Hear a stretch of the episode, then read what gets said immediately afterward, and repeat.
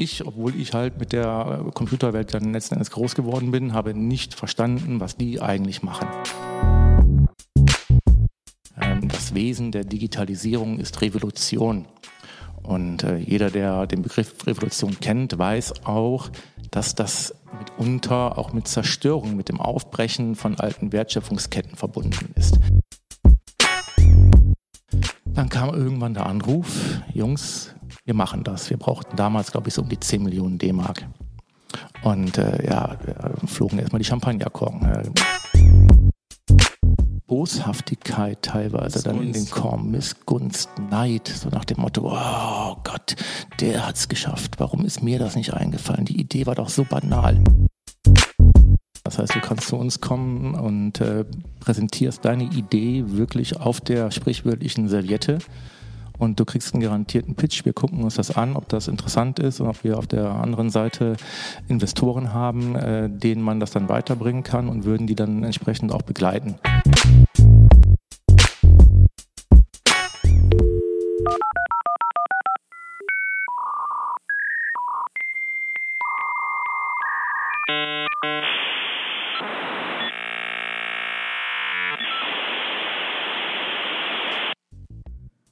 Von euch kennen das Geräusch vielleicht noch oder von Hörensagen oder aus Memes.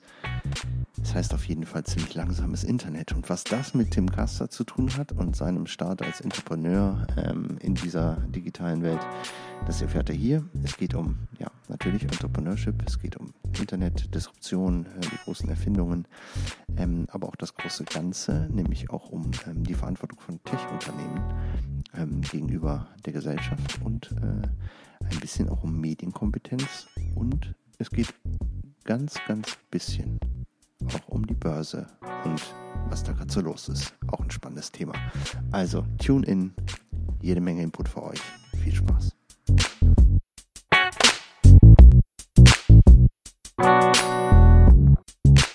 Ja, moin da draußen und hier erstmal. Ähm, ja, Patrick, heute sind wir nach Oberkassel gereist, ne? Mal andere Rheinseite. Über die Brücke. Normal sagt man ja, also ich habe ja früher hier gewohnt und für uns war die Brücke immer Lava. Das heißt, man konnte nicht rüber in die Stadt. Man muss immer hier im Viertel bleiben. Und, ähm, war das für euch auch so? Immer. Wir haben auch also, hier gewohnt und das war auch so. Du bist immer in der Hut und bist nie rübergekommen, weil diese Brücke immer Lava war. Jetzt haben wir es doch wirklich geschafft, mit einem lavafesten Auto hier rüberzukommen. Ich freue mich sehr. Im Prinzip ist das äh, zu unterstreichen. Wir haben immer gesagt, die Brücke ist wieder hochgefahren, wir kommen nicht rüber geht auch. Ja. Lava oder hochgeklappt, eins von beiden. Ja, also wir sitzen ja hier jetzt mit Tim Kaster, B-Boy der ersten Stunde. Ein ganz entspannter Typ, der es aber unternehmerisch faustdick hinter den Ohren hat. Und das wird eine knaller Episode. Erzähl mal, wer bist du? Warum? Und wo kommst du her? Familie, Hobbys? Oh, das ganze Nimm uns Programm. mal ganz kurz mit. Ich nehme euch mal ganz kurz mit. Ähm, wir beginnen im Jahr Null. Äh, das heißt äh, für mich das Jahr 72. Da bin ich geboren. Also ich gehöre schon zu den Beyond Opas mehr oder weniger. Bin jetzt 48 und ähm, gebürtig aus Eschweiler bei Aachen. Das betone ich nicht so häufig. Äh, Eschweiler kennt keiner. Von daher sage ich dann immer, ich komme aus Aachen. Ich bin der Öscher. So. Ähm, ja, wie komme ich nach Düsseldorf und ähm, wie kommen wir hier zusammen? Der Weg äh, war sehr interessant. Ähm, meine Laufbahn hat mich über verschiedenste Wege und verschiedenste Städte am Ende nach äh, Düsseldorf verschlagen. Ich äh, habe in Studienzeiten schon begonnen, die ersten Unternehmen zu gründen. Das war so in den 90ern. Da ich letzten Endes immer schon mich für Computer und äh, Digitalisierung interessiert habe, war es auch naheliegend, in diesen Bereich einzusteigen. Und äh, die 90er waren da ja auch so eine Art Goldgräberzeit, in der wir dann ganz banal Computer verkauft haben, äh, Zubehör. Wir haben Netzwerke in Arztpraxen eingerichtet. Das war eine sehr aufregende Zeit. Und und ähm, die Leidenschaft basiert eigentlich darauf, dass ich, das ist eine ganz witzige Geschichte, halt in der Zeit des C64 groß wurde oder als Teenie unterwegs war und ich irgendwann meinen Vater darum gebeten habe, Papa, ich hätte auch gerne einen C64. Das weißt du noch, weißt du noch wie, die, wie die Kommandozeile war? Ja, Moment, ich komme ja gleich äh, zu genau diesem Thema. Also, der Weihnachtsabend näherte sich, ich war ganz aufgeregt auf äh, meinen C64, ich habe fest damit gerechnet und äh, bekam dann auch ein entsprechend großes und schweres Paket und das war für mich völlig klar, da ist er drin. packe das Paket aus und es war kein C64. Nein, es war ein Schneider PC 1512. Werde ich nie vergessen. Ja. Das war einer der ersten Homecomputer, die ja. überhaupt auf dem Markt waren. Und mein Vater ganz stolz meinte, C64 kann ja jeder. Das hier ist ein richtiger Computer. Dabei hatte mein Vater überhaupt keine Ahnung von Computern, aber gut. Ähm, ja, damit begann im Prinzip meine Leidenschaft. Ich erinnere mich noch ganz genau, das Ding wurde natürlich aufgebaut. Die erste Enttäuschung verflog schnell, nachdem ich gesehen habe, wie groß das Teil eigentlich ist und ich jeden C64 damit halt übertrumpfen konnte und mich schon drauf gefreut habe, ja, damit ein wenig dann nachher anzugeben. Bis ich dann auf die Idee kam, beziehungsweise bis ich dann das Betriebssystem installieren musste. Das waren auf vier, fünf, ein Viertel Zoll Floppy Disk, damals noch MS-DOS 3.2. Davon war die dritte Diskette kaputt. Das heißt, ich konnte es nicht installieren. Habe es dann irgendwie mit Basteln und Probieren hinbekommen. Genau, über Weihnachten durch. Ich habe da Tage vorgesessen. Katastrophe. Ja, und damit fing die Leidenschaft an, letzten Endes. Und äh, ich danke meinem Vater heute dafür, dass er mir die Chance gegeben hat, weil die ganzen C64-Fuzis, die kamen über Spielen und Rumballern nie hinaus. Und die wenigsten davon sind in den Genuss gekommen, mit äh, damals einer echten Maschine eigentlich zu arbeiten und gleich auch schon in die Programmierung zu gehen. Ich weiß noch, ich habe mir dann die ersten CT-Zeitschriften gekauft mit irgendwelchen Programmiercodes, habe die eingetippt und äh, völlige Katastrophe. Also blickst du ja erstmal gar nicht durch als, als 13-, 14-Jähriger. Aber ja, daraus ist das geworden, was ich heute bin und was ich heute mache. Und das mache ich nach wie vor mit Leidenschaft. Und das ist auch etwas, was natürlich äh, selten ist, dass man aus seiner Leidenschaft, aus seinem Hobby dann auch wirklich einen Beruf macht, der mich nach wie vor erfüllt, der mich nach wie vor ja, begeistert und äh, ich mit weiterer Leidenschaft da dran bin, weil das Schöne an der Digitalisierung ist ja letzten Endes, es passiert jeden Tag etwas Neues. Es wird nie langweilig. Es kommen immer neue Ideen, es kommen immer kluge Köpfe und äh, wir befinden uns meines Erachtens da immer noch relativ am Anfang einer Ära, die uns noch, äh, ich denke, sehr, sehr überraschen wird. So, das das kurze Intro. Irgendwann bin ich dann äh, über Hamburg, Köln nach Düsseldorf gekommen, der Liebe wegen damals, noch auf der anderen Rheinseite. Und ähm, ja, diese Liebe ging eins zu Ende. Ich bin hier geblieben, habe später meine Frau kennengelernt, mit der ich jetzt zwei Kinder habe, zwei Hunde. Das wurde ja auch schon mal kurz im Post erwähnt. Also meine wunderschöne Frau, ich muss das nochmal betonen, es ist eine wunderschöne Frau. Und warum, ich hoffe, Sie hört warum nicht. Sprechen wir dann heute mit dir? ja, das habe ich mich auch gefragt, ähm, nachdem meine Frau ja auf dem ersten Foto, was ich ihr eben geschickt habe, schon meinte, hey, wer ist denn der knackige Kerl da hinten? Ich denke, sie meinte... Ja, auf jeden Fall äh, Patrick. Den, den, Jan, auf jeden Fall den Jan. Weil ich äh, bin von knackig ziemlich weit entfernt. Und ich muss zum Friseur. Aber das Gute ist, ich habe einen Termin. Egal. Ähm, sag mal, wie ähm, Studium, du hast gesagt, du hast schon während des Studiums angefangen, so interpretermäßig zu arbeiten und Dinge zu machen.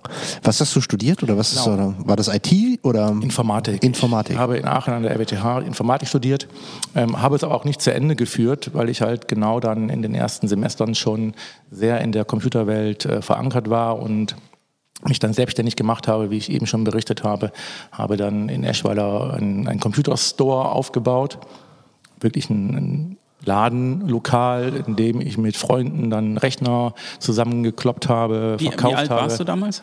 Da war ich 24.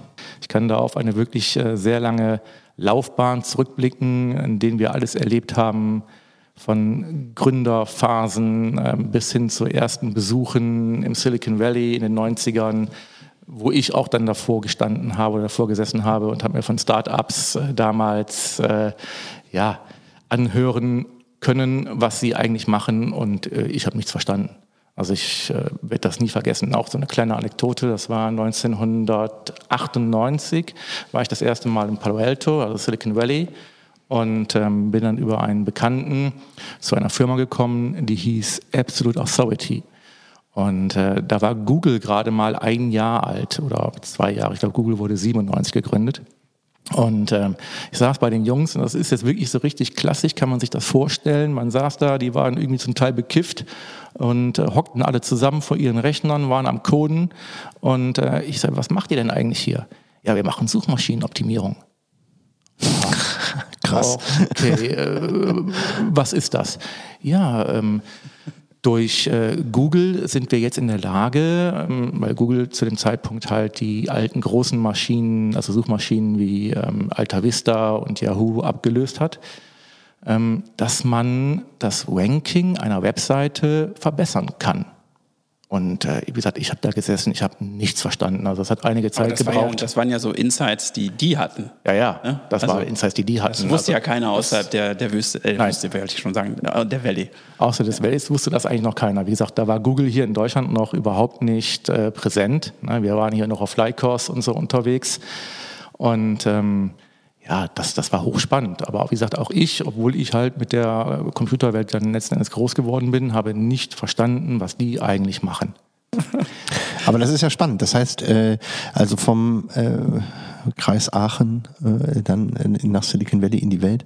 Ähm, bist du beruflich da gewesen oder war das eine Interessenreise Nein. oder war das einfach so mal zu sehen, was geht da ab? Ich meine, das war ja nur schon early, ne? Also ich meine, da hat jetzt ist das ja jeden jeden Monat kannst du ja quasi so eine so eine Palo Alto äh, Tour buchen und äh, kannst dann die vermeintlichen Startups dir angucken und auch die Ja, mit so einem den, Bierwagen fahren die so da. Bierwagen durch. fahren die ja mittlerweile durch, kannst du entweder dich fahren lassen oder selber treten, aber damals war das ja noch ein bisschen anders, ne? Damals war das in der Tat noch äh, völlig anders. Ich war privat in den USA, habe äh, mit meiner damaligen Freundin die Westküste bereist und ähm, waren von äh, Phoenix äh, dann über LA bis hoch nach San Francisco unterwegs und äh, wie gesagt, über einen Bekannten, also eigentlich einen Bekannten meiner damaligen Freundin, kamen wir halt dann ins Valley und ähm, haben uns da mal so diese Startups angesehen, natürlich hochinteressant. Ne? Da waren an den Straßen, waren äh, zum einen die Großen noch vertreten, also da saß du Microsoft und IBM mit ihren Dependancen und ähm, dann bist du da in die Büroräume rein und die sind äh, bei weitem nicht so stylisch gewesen wie heute. Also weder äh, von außen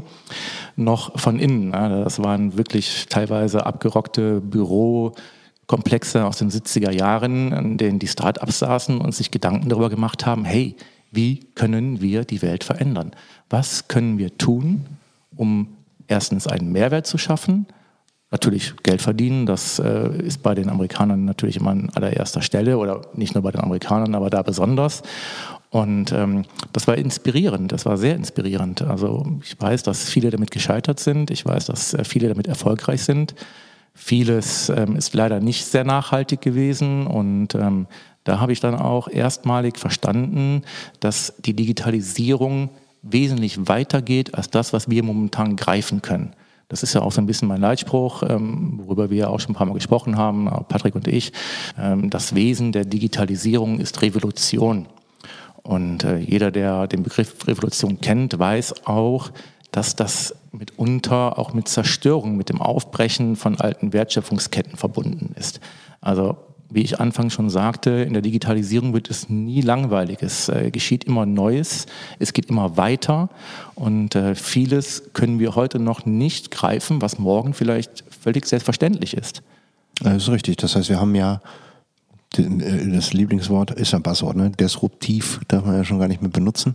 Am Ende des Tages sind ja viele Dinge, die von den Ende 90ern bis heute passiert sind, ähm, haben ja doch äh, Wertschöpfungsketten einfach komplett eliminiert oder zerstört. Ähm, oftmals auch erstmal auf Pump, äh, auf Fiktion aufgebaut. So wie das haben wir ja 99, 2000 erlebt. Das haben wir ja dann gesehen, was dann passieren kann. Und ähm, ist das heute wieder so?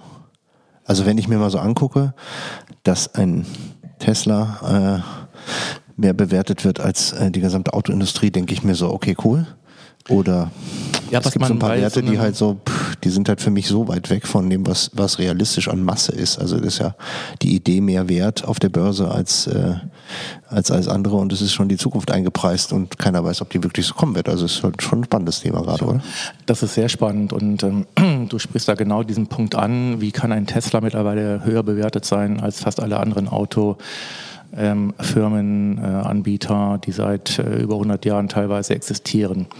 Und äh, es ist ganz einfach. Ähm, Tesla investiert in die Zukunft und diejenigen, die äh, Tesla das im Prinzip auch abkaufen und dann Aktien kaufen, investieren auch ein Stück weit in die Zukunft. Nun sagt man ja immer, so die Börse, die, die ähm, liegt ja nie falsch und die weiß schon immer alles. Und ähm, man hat immer gesagt, die Börse nimmt so die nächsten sechs Monate voraus und äh, kann halt aufgrund dessen die Kurse bestimmen.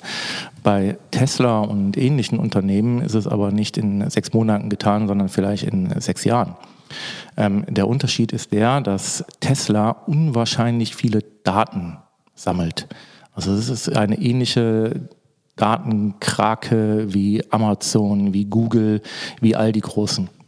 Also alles das, was Tesla heute über seinen Fahrer weiß, ist letzten Endes das Kapital, mit dem diese Bewertung immer noch extremst übertrieben hoch ist, aber sicherlich ein Stück weit äh, der Zukunft äh, vorweggenommen.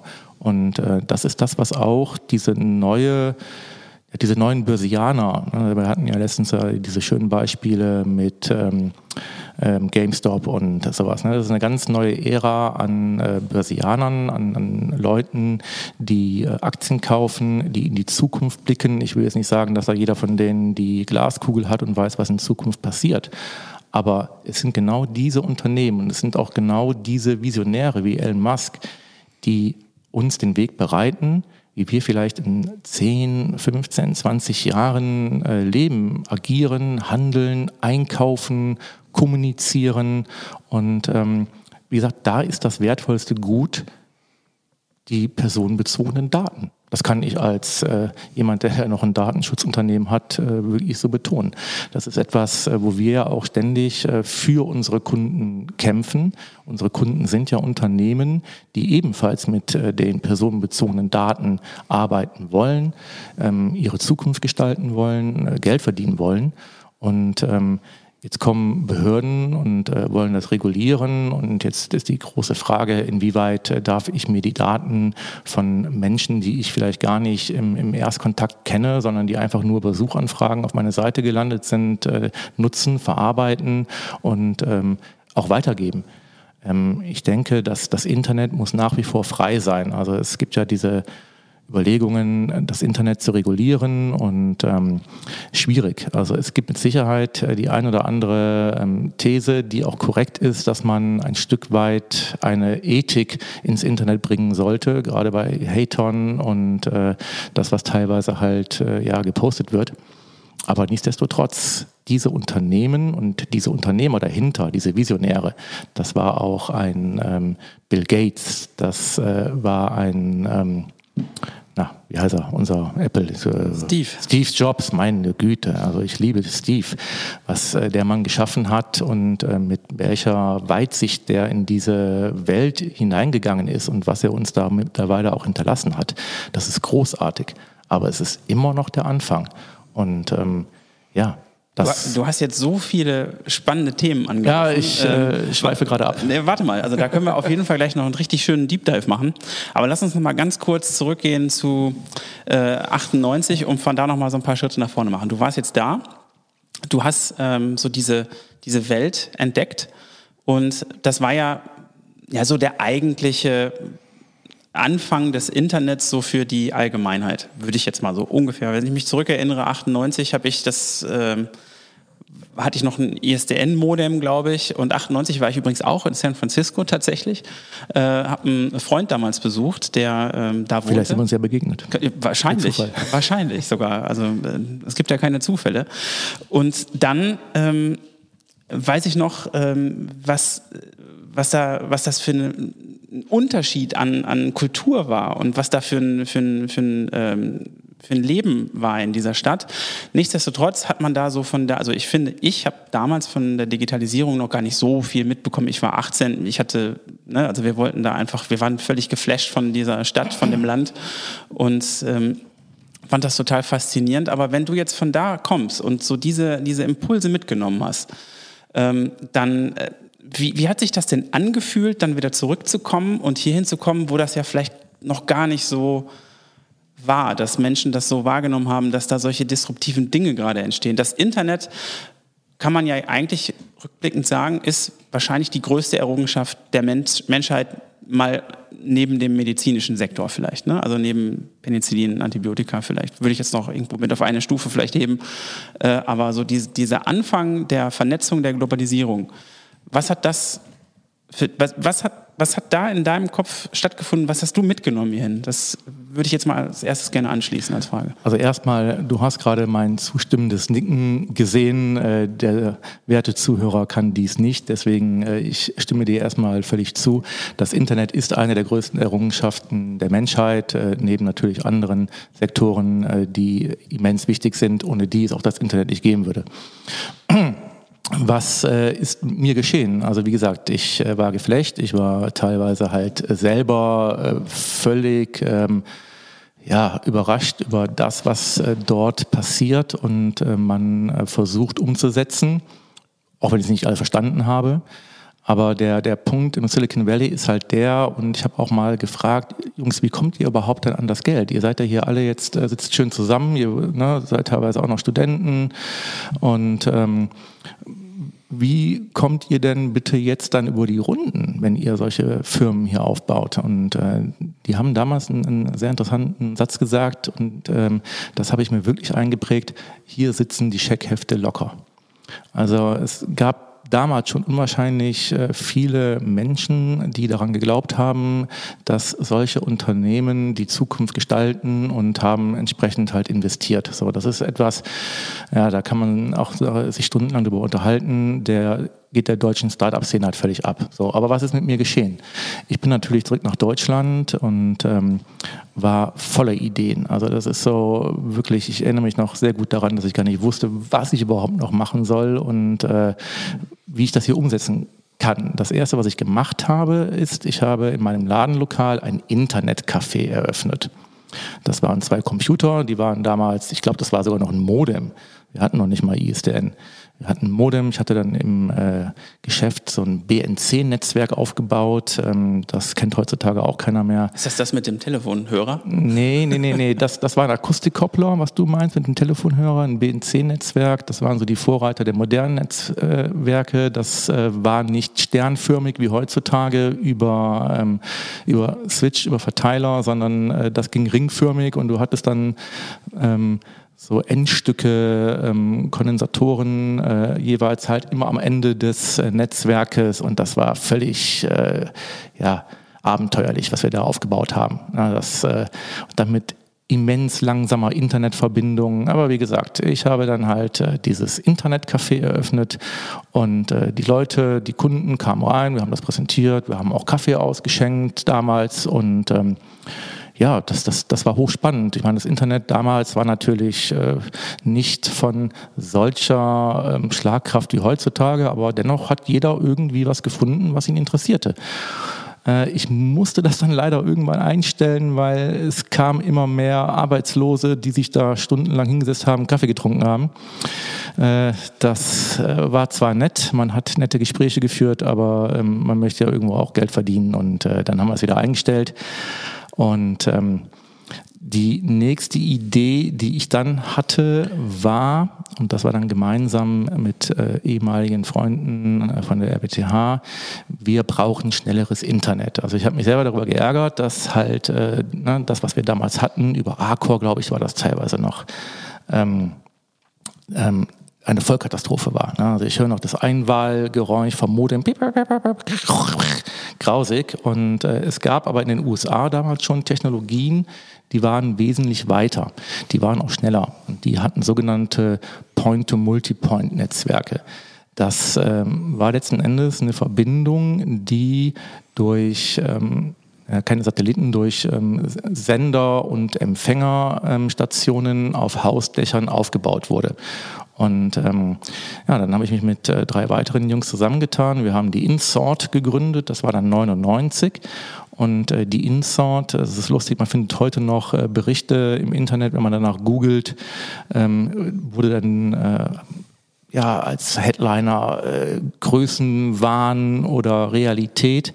Und was wir machen wollten, war letzten Endes über einen Schweizer Anbieter, der diese äh, Geräte auch äh, entwickelt hat, in Deutschland eine Flatrate anzubieten, eine Internet-Flatrate über Point-to-Multipoint. Das bedeutet, jeder, der diesen Internetzugang halt bucht, bekommt äh, einen Empfänger und ähm, der wird ausgerichtet auf zentral stehende Sender. Also das heißt, äh, du hast halt äh, bei 20 Häusern hast du 19 äh, Empfänger oder 20 Empfänger und einen Sendemast, ähnlich wie auch beim Mobilfunk das heutzutage ist. Und das war unser Plan. So, wir wollten halt die erste Internet-Flatrate in Deutschland anbieten. Und ähm, ja, war Riesenthema, wie gesagt, damals in der Presse, sollte, glaube ich, so um die 150 D-Mark kosten, äh, dann mit sogar 1 Mbit-Leitung, also Dinge, die teilweise heute auf dem Land noch nicht existieren. Und äh, dann bin ich wieder in die USA geflogen, über Kontakte nach New York, um dafür Investoren zu finden. Und äh, habe da wirklich gepitcht wie ein Irrer. Und äh, die Amis, ja, ja, die Deutschen, oh, gucken wir uns mal an, äh, das war mal, bis ich dann doch in der Tat äh, einen Investor gefunden habe, der aus einer großen Kanzlei kam und ähm, er war selber, glaube ich, gebürtiger Deutscher und ähm, ja, die meinten dann, ja, das klingt interessant, ähm, wir schauen uns das mal an. Wir sollten dann doch mal ein bisschen äh, mehr Informationen, also mal ein schönes Pitch-Deck darüber schicken. Und ja, mit den guten Nachrichten bin ich dann wieder zurück nach Deutschland. Wir haben das alles aufgebaut, ähm, haben mit den Amis äh, oft telefoniert, haben dann teilweise wirklich bis spät in die Nacht äh, im Ladenlokal war das noch, dann gesessen und ähm, dann kam irgendwann der Anruf, Jungs, wir machen das. Wir brauchten damals, glaube ich, so um die 10 Millionen D-Mark. Und äh, ja, flogen erstmal die Champagnerkorken. Äh, total geil. Also so ein Ding, äh, das haben wir nicht erwartet, äh, schon mal gar nicht hier aus Eschweiler heraus und äh, dann auch in der Größenordnung nicht. So, das ging dann natürlich auch entsprechend viral, solange oder soweit man damals von viral sprechen kann. Und äh, haben dann weiter geplant, haben uns die Hardware angesehen, haben die ersten Muster bestellt und ähm, ich weiß noch, zwei Wochen später wir wollten dann so langsam auch mal das Geld sehen oder zumindest mal die Verträge dann unterschrieben haben. Riefen die Amerikaner an und meinten, ja, sie hätten sich den Markt in Deutschland nochmal genau angesehen. Und ähm, sie müssten uns halt mitteilen, dass die Deutsche Telekom äh, wohl mit der ersten deutschen Internet-Flatrate auf den Markt geht. Und ihr seid leider raus. Bumm. So. Damit war dieses Thema und dieses Start-up dann schon mal beerdigt. Das ging nicht weiter und äh, wurde auch nicht mehr weiter fortgeführt, weil du kannst nicht äh, gegen äh, solche ähm, Dominanz wie dann die Telekom ankommen. Also damals hatte ja fast jeder einen Telekom-Zugang über dann irgendwie ISDN und Co. Und ähm, ja, es war eine schöne Idee. Ich habe gelernt, äh, dass die Amerikaner zwar sehr schnell sind mit äh, Zusagen und äh, ja, wir machen das, geile Idee, Jungs, ihr seid cool, aber genauso schnell wieder halt auf dem Rückzug sind. Aber die Kohle ist ja lockerer, also Risikokapital, tralala. Die Diskussion haben wir immer hier in Deutschland, dass es ja alles zu eng ist. Ähm, meinst du denn das Regulierungsthemen, also so etwas aufzubauen, auch mit dem Kapital von 10 Millionen und dann Stück für Stück zu wachsen, ist ja durchaus möglich.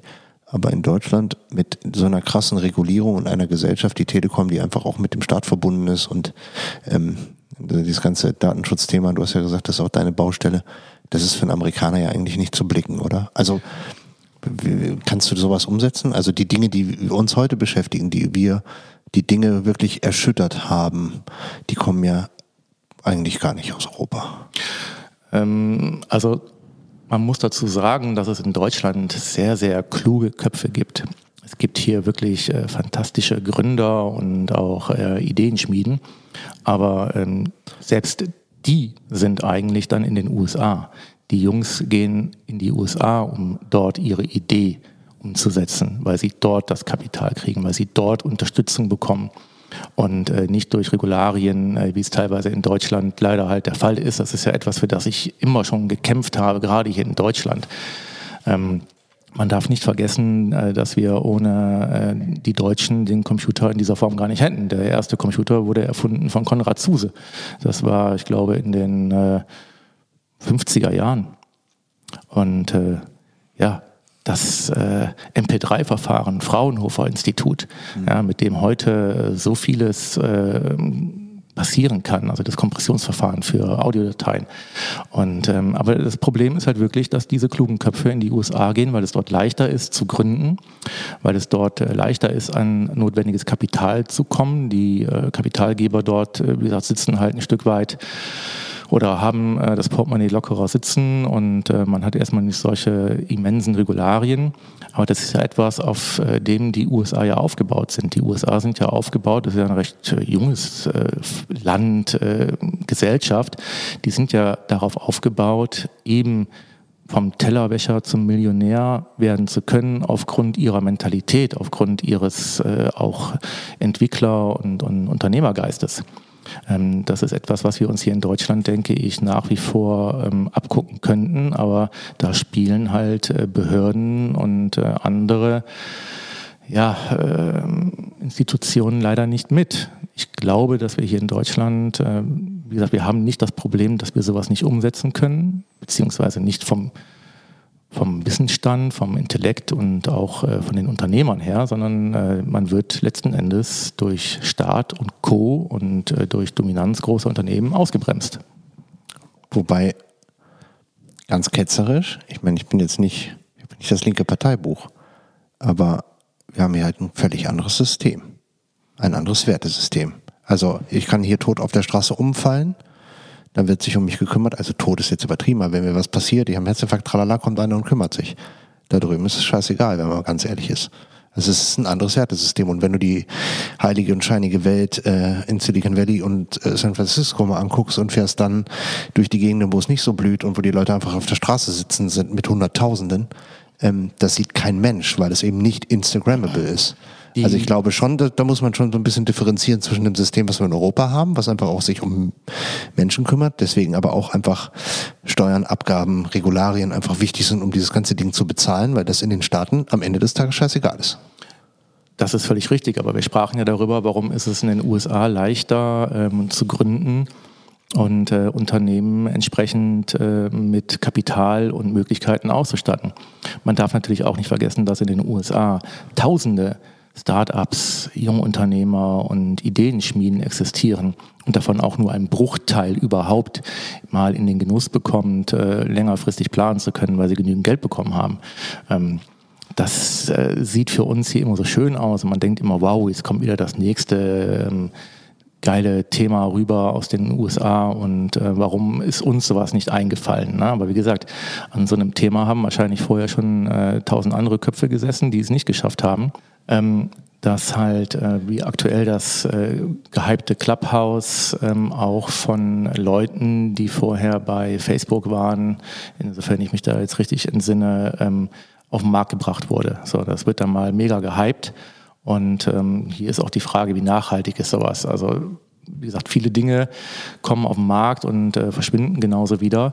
Aber ich denke, dass wir hier in Deutschland mitunter wesentlich mutiger sein müssen. Aber man muss ein bisschen unterstützen. Also ich stimme dir zu, Patrick. Ähm, es ist natürlich hier bei uns in Deutschland äh, insbesondere und auch in Europa so, ähm, dass das Individuum mehr zählt als teilweise in den USA. Also in den USA, ich liebe die USA, ich bin gerne drüben, ich mag die Leute und äh, ich habe aber auch eine ganz klare äh, Meinung über die Amerikaner. Die sind für mich größtenteils ja, ich sag mal so, nicht die intelligentesten. Wenn der Amerikaner intelligent ist, ist er sehr intelligent, dann ist er sehr gebildet und äh, führt sich aber auch eher wie ein Europäer auf, was man vor allen Dingen in New York immer wieder feststellt. Aber äh, die Infrastruktur in den USA, die ist mitunter sehr marode. Also wenn man rausgeht aufs Land, wo ja teilweise auch äh, ein, ein großer Teil der Bevölkerung lebt, ähm, sieht es eben, wie du gesagt hast, nicht so rosig aus. Und Gesundheitssystem und Co., darüber aber, glaube ich, brauchen wir heute Abend nicht sprechen. Ähm, das ist äh, völlig klar. Und äh, wir leben hier, vor allen Dingen in Deutschland, in einem sehr, sehr guten Sozialstaat, äh, der sich um uns kümmert. Da mag sich der eine oder andere vielleicht jetzt auch wieder darüber aufregen, über meine Meinung. Ähm, gerade jetzt in Corona-Zeiten, was ja nochmal eine Sonderrolle ähm, jetzt gerade alles spielt. Aber ja, ich stimme dir zu, man hat es hier mitunter leichter. Aber vielleicht sind wir deswegen auch halt nicht so darauf erpicht, ähm, durch unsere Ideen irgendwo den Markt zu erobern oder. Also, mir fällt da eine Sache zu ein. Und es gibt doch diesen schönen Spruch, du bist der Durchschnitt von den fünf Menschen, mit denen du dich umgibst. Jetzt denk mal dahin, da sind Leute, die denken sehr innovativ, die haben ein Umfeld, in dem die sich bewegen. Ähm, diese ganze Startup-Szene in, in ähm, Kalifornien zum Beispiel, die ist ja immens groß und Leute, die, die ähm, connecten da ja auch ganz anders. Wenn, also so wie ich das mitbekommen habe durch Erzählung, ist es so, dass wenn du da jemanden kennenlernst und im Pitch eine Idee, dann sagt, hey, ich muss dich mit dem und dem connecten. Und die gehen aber auch von Unternehmen zu Unternehmen. Also die wechseln ja auch ganz stark da. Und Hire and Fire. Genau, da ist eine andere Mentalität, aber da ist auch eine sehr offene Mentalität. Das heißt, dass sie mit Ideen auch so umgehen, dass sie die gemeinsam weiterentwickeln. Und aber es ist auch sehr oberflächlich, das darf man auch nicht vergessen. Richtig, aber ist es nicht so, Frage, wenn du in so einem Umfeld bist, was dich motiviert, neue Ideen umzusetzen, wo iterative Prozesse viel schneller gespielt werden, wo natürlich dazu kommt, dass dann auch ähm, Behörden bzw. Regulatorien nicht so stark sind. Das befeuert aber doch ja so eine Szene und das befeuert ja auch ähm, dann äh, Kapitalgeber dazu sagen, hey, da sind die Ideen, lass uns die mal zusammen umsetzen oder lass uns denen Geld geben. Wir versprechen uns da was von. Selbst wenn davon nicht jedes Ding ein Unicorn wird, das muss ja auch nicht unbedingt so sein. Aber der Erfolg gibt denen ja in gewisser Weise recht. Und, aber ist das, ist das etwas, wenn hier die, ähm, die Regularien etwas, sagen wir mal, offener wären äh, oder die, die Mentalität hier mehr hinkommen würde, wie kann man es denn hier den Leuten vielleicht schmackhafter machen, hier sowas zu gründen oder dass die gar nicht alle dahin gehen, sondern vielleicht denken, ja, hier ist doch auch ganz geil. Das ist ja das, was ich eben auch gesagt habe. Also die, die klugen Köpfe, die wir ja sicherlich hier in Deutschland und in Europa haben, äh, gehen eben genau auf äh, dieser ähm, Basis halt in die USA, weil dort diese Vernetzung mit Sicherheit äh, wesentlich intensiver ist und die Thinktanks dort ähm, auch ähm, besser funktionieren. Was die Amerikaner haben, was uns Deutschen da so ein bisschen leider auch fehlt, ist äh, diese ähm, diese Neidmentalität. Das hat der Amerikaner nicht. Ne? Also die, die halten dann da auch wirklich zusammen. Das da meinte sitzen, ich gerade mit dem, wir wechseln genau, Ideen zusammen. Ja, die sitzen dann äh, wirklich äh, zusammen und entwickeln und wenn der eine Erfolg hat, äh, freut sich der Nachbar und partizipiert vielleicht sogar am Ende davon. Und hier in Deutschland ist es ja immer so und wenn ich dann jetzt zum Beispiel über die deutschen Unicorns irgendetwas lese und sehe dann halt viral ähm, die Kommentare dazu, wie viel Boshaftigkeit teilweise Missgunst. dann in den kommen, Missgunst, Neid, so nach dem Motto, oh Gott, der hat's geschafft, warum ist mir das nicht eingefallen? Die Idee war doch so banal. So, und äh, na, anstatt zu sagen, hey, das ist doch eine super Idee. Ich habe hier etwas, wie ich dir vielleicht sogar noch bei dieser Idee helfen kann, wie ich dich unterstützen kann. Äh, lass uns gemeinsam was äh, draus machen. Lass uns versuchen, deine geile Idee äh, noch besser zu machen anstatt zu sagen, boah, nee, also mit dem möchte ich nichts zu tun haben, der ist mir jetzt zu erfolgreich. Ja, äh, wenn es so einfach gewesen wäre, hätte es ja selber machen können. Ja, davon mal abgesehen. Ne? Also äh, mit Sicherheit haben auch die ein oder anderen äh, tolle Ideen. Und ähm, deswegen hatten wir ja auch hier vor einiger Zeit äh, unser neues Netzwerk gegründet, die Napkin. Napkin äh, von Papierserviette oder von Serviette abstammend. Äh, wir wollen es im Prinzip Gründern ermöglichen, die eben kein Netzwerk, die keine Kontakte, kein Geld und vielleicht gar nicht wissen, äh, wie man so eine Idee letzten Endes pitcht oder äh, weiterentwickelt, äh, eine Plattform bieten um eben genau das zu erreichen. Das heißt, du kannst zu uns kommen und äh, präsentierst deine Idee wirklich auf der sprichwörtlichen Serviette und du kriegst einen garantierten Pitch. Wir gucken uns das an, ob das interessant ist und ob wir auf der anderen Seite Investoren haben, äh, denen man das dann weiterbringen kann und würden die dann entsprechend auch begleiten. So, das war jetzt so eine Idee, die in Corona-Zeiten ähm, ja, geboren wurde. Und äh, das ist aber genau das, äh, dass man sich gegenseitig hilft, dass man sich unterstützt. Ja? Selbst wenn derjenige äh, gar keine Ahnung von, von Finanzen, von Pitchen und was weiß ich was hat, aber er hat halt eine geile Idee. Ich muss sie ihm nicht klauen, ich äh, muss ihn nicht da schlecht machen, weil die Idee cool ist und vielleicht irgendwann auch erfolgreich, sondern ich biete ihm halt meine Expertise, mein Netzwerk an um aus dieser Idee was Erfolgreiches zu machen. Und äh, das finde ich, äh, muss in Deutschland einfach mehr gefördert werden. Also gerade die, die jungen Gründer und was ich so ein bisschen schade finde, jetzt spricht man immer vom Silicon Valley Berlin.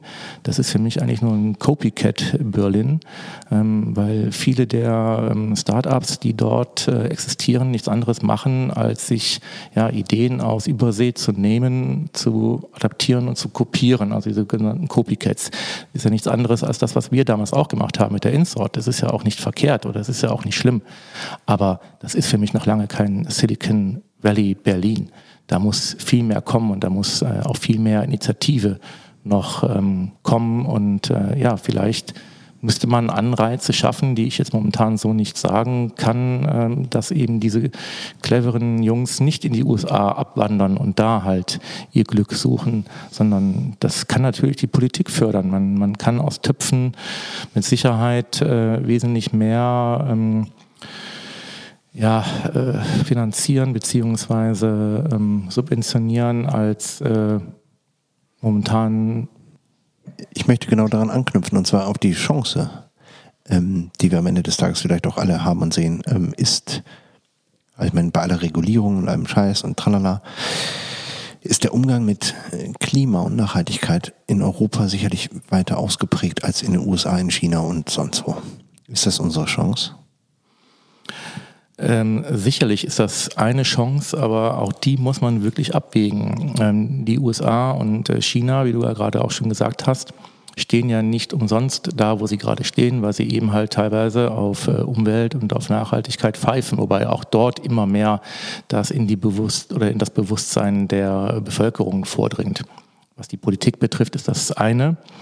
Und ähm, das ist etwas, mit dem wir uns mit Sicherheit beschäftigen müssen. Ich habe ja selber zwei Kinder und ich möchte meinen Kindern schon irgendwo auch eine, eine Welt äh, hinterlassen, die halt nicht so völlig am Abgrund steht, wie wir das äh, vielleicht in den letzten Jahren ähm, mitbekommen haben oder auch ähm, die, die ähm, rasante Entwicklung hinsichtlich ähm, von, von äh, Erderwärmung und äh, Klimaverschmutzung, Armut und Co.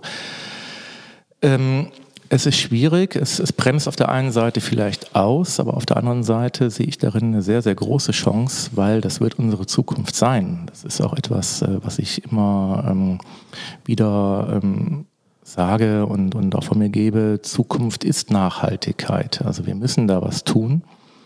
Und äh, es hilft uns nicht, äh, so weiterzumachen wie bisher. Und ich denke, da stehen wir, die wir jetzt äh, in der Digitalisierung oder mit, mit E-Commerce, mit äh, Disruption und äh, digitaler Transformation arbeiten, auch ein Stück weit in der Verantwortung. Weil das, was wir an, an äh, Energie verbrauchen in unserem Metier, das ist schon Wahnsinn. Die muss ja irgendwo herkommen. Ähm, wie man das am Ende nachhaltiger gestalten kann, das ist auch so eine, so eine große Gretchenfrage, die sicherlich äh, unsere heutige Generation schon erörtern muss, um eben den Friday for Future Bewegungen irgendwo auch eine Antwort bieten zu können auf ihren Protest. Aber das ist ja genau das, was ich damit sagen will. Die, die, ähm, es ist ja teilweise noch nicht mal der, Du hast gesagt, es sind Regierungen, es sind ähm, Auflagen, es sind Entscheidungen, aber am Ende des Tages ist ja manchmal auch der Konsument und auch der Druck und das Verständnis für Themen. Jetzt guck dir mal Norwegen an. Norwegen hat es geschafft, irgendwie in so einer brutal kurzen Zeit den Anteil von E-Autos so hochzuschrauben, dass das, das quasi gelesen, ja. ein Standard ist und das in einer Umgebung, die für E-Autos ja gar nicht optimal ist. Du hast Kälte, du hast ähm, Witterungsthemen, du hast eine höheren, ähm, also wenn ich das richtig verstanden habe, sind Autos, E-Autos bei niedrigen Temperaturen nicht so leistungsstark. Nicht und so weiter. Ja. Genau. Und trotzdem haben die es umgekriegt, einfach weil der ganze Konsument gesagt hat, nee, ich mache das nicht mit und, und ein bisschen Subventionen, tralala hier und schon sind die Nummer eins in der Welt. Und das aus eigenem Antrieb, ohne dass es Auflagen von der Regierung gab, ohne dass es hieß, wir müssen das machen, sondern es war ein Antrieb von innen. Und dann siehst du mal, wie schnell das geht. Also ich stimme dir da ähm, hundertprozentig zu, dass äh, der E-Antrieb äh, sicherlich äh, eine konsequente Fortführung des Verbrennungsmotors ist. Äh, der Verbrennungsmotor nach Otto ist, äh, war eine tolle Erfindung. Das war, wie gesagt, äh, der Weg äh, von der äh, Kutsche hin zum ja, letzten Endes äh, Automobil. Das ist ja auch letzten wieder ähm, Revolution, die da geschehen ist ähm, oder ja, ein Stück weit sogar Evolution. Ne? also das, die, die Kutsche wurde ja nur weiterentwickelt. Aber ähm, das Problem nach wie vor ist, und ich glaube, ähm, das belegen viele Daten, ähm, das E-Auto ist jetzt nicht zwingend CO2-freundlicher als der Verbrenner in den ersten Jahren. Also ich bin mir da jetzt nicht hundertprozentig sicher. Ich habe mich mit dem Thema mal so ein bisschen am Rande beschäftigt, weil ich ja selber belegt habe, mir ein E-Auto anzuschaffen und äh, habe dann mal verglichen, was letzten Endes alles dafür äh, getan werden muss, um die Batterien äh, zu bauen, zu laden und Co. Und äh, das Ergebnis war ja schon fast wieder ernüchternd. Davon mal abgesehen, äh, dass äh, durch die Schöpfung von seltenen Erden mitunter ja immer noch Kinderarbeit gefördert wird, wobei wir das in der Computerindustrie ja genauso haben und nutzen. Es ist schwierig. Ähm, man muss irgendwo ein Stück weit pragmatisch auch an die Sachen herangehen. Ich, ich kann nicht äh, von vornherein immer alles äh, ausschließen und als böse empfinden. Ähm, ich glaube, Weiterentwicklung ist ja einfach auch der Weg. Ne? Also, dass man neue Prozesse annimmt richtig. und nicht immer nur dagegen ist. Weil ich glaube, wir leben gerade in einer ganz spannenden Zeit, wo einfach viele Systeme enden oder sich verändern und wo es einfach auch dann, wo man sieht, wie du gerade das Norwegen-Beispiel ge äh, gebracht hast, dass so Dinge ja auch gehen. Wir haben ja jetzt auch in der Corona-Zeit gesehen, dass Dinge gehen, wenn es muss. Ne? Also dass plötzlich ähm, die, die, die Zoom-Geschichte, Homeoffice, die ganze Thematik, die da kam, ohne da jetzt zu tief reingehen zu wollen, dass das plötzlich ging.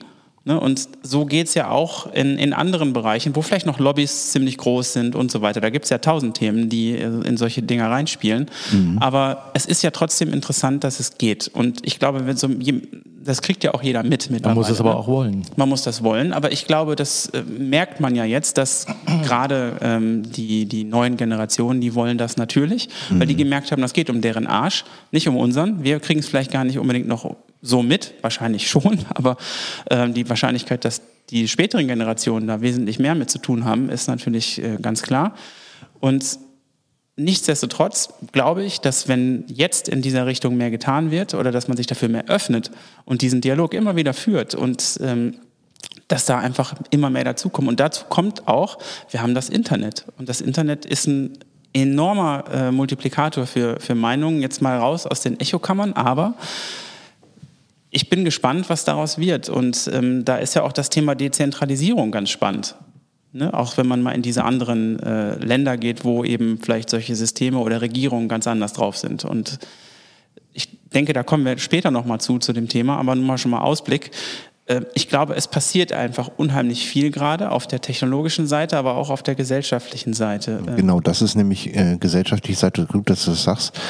Ich habe die Diskussion so ein bisschen mit meinen Kindern, die angefangen haben zu fragen, so was ist politisch, wer steht für was und, und wer will was.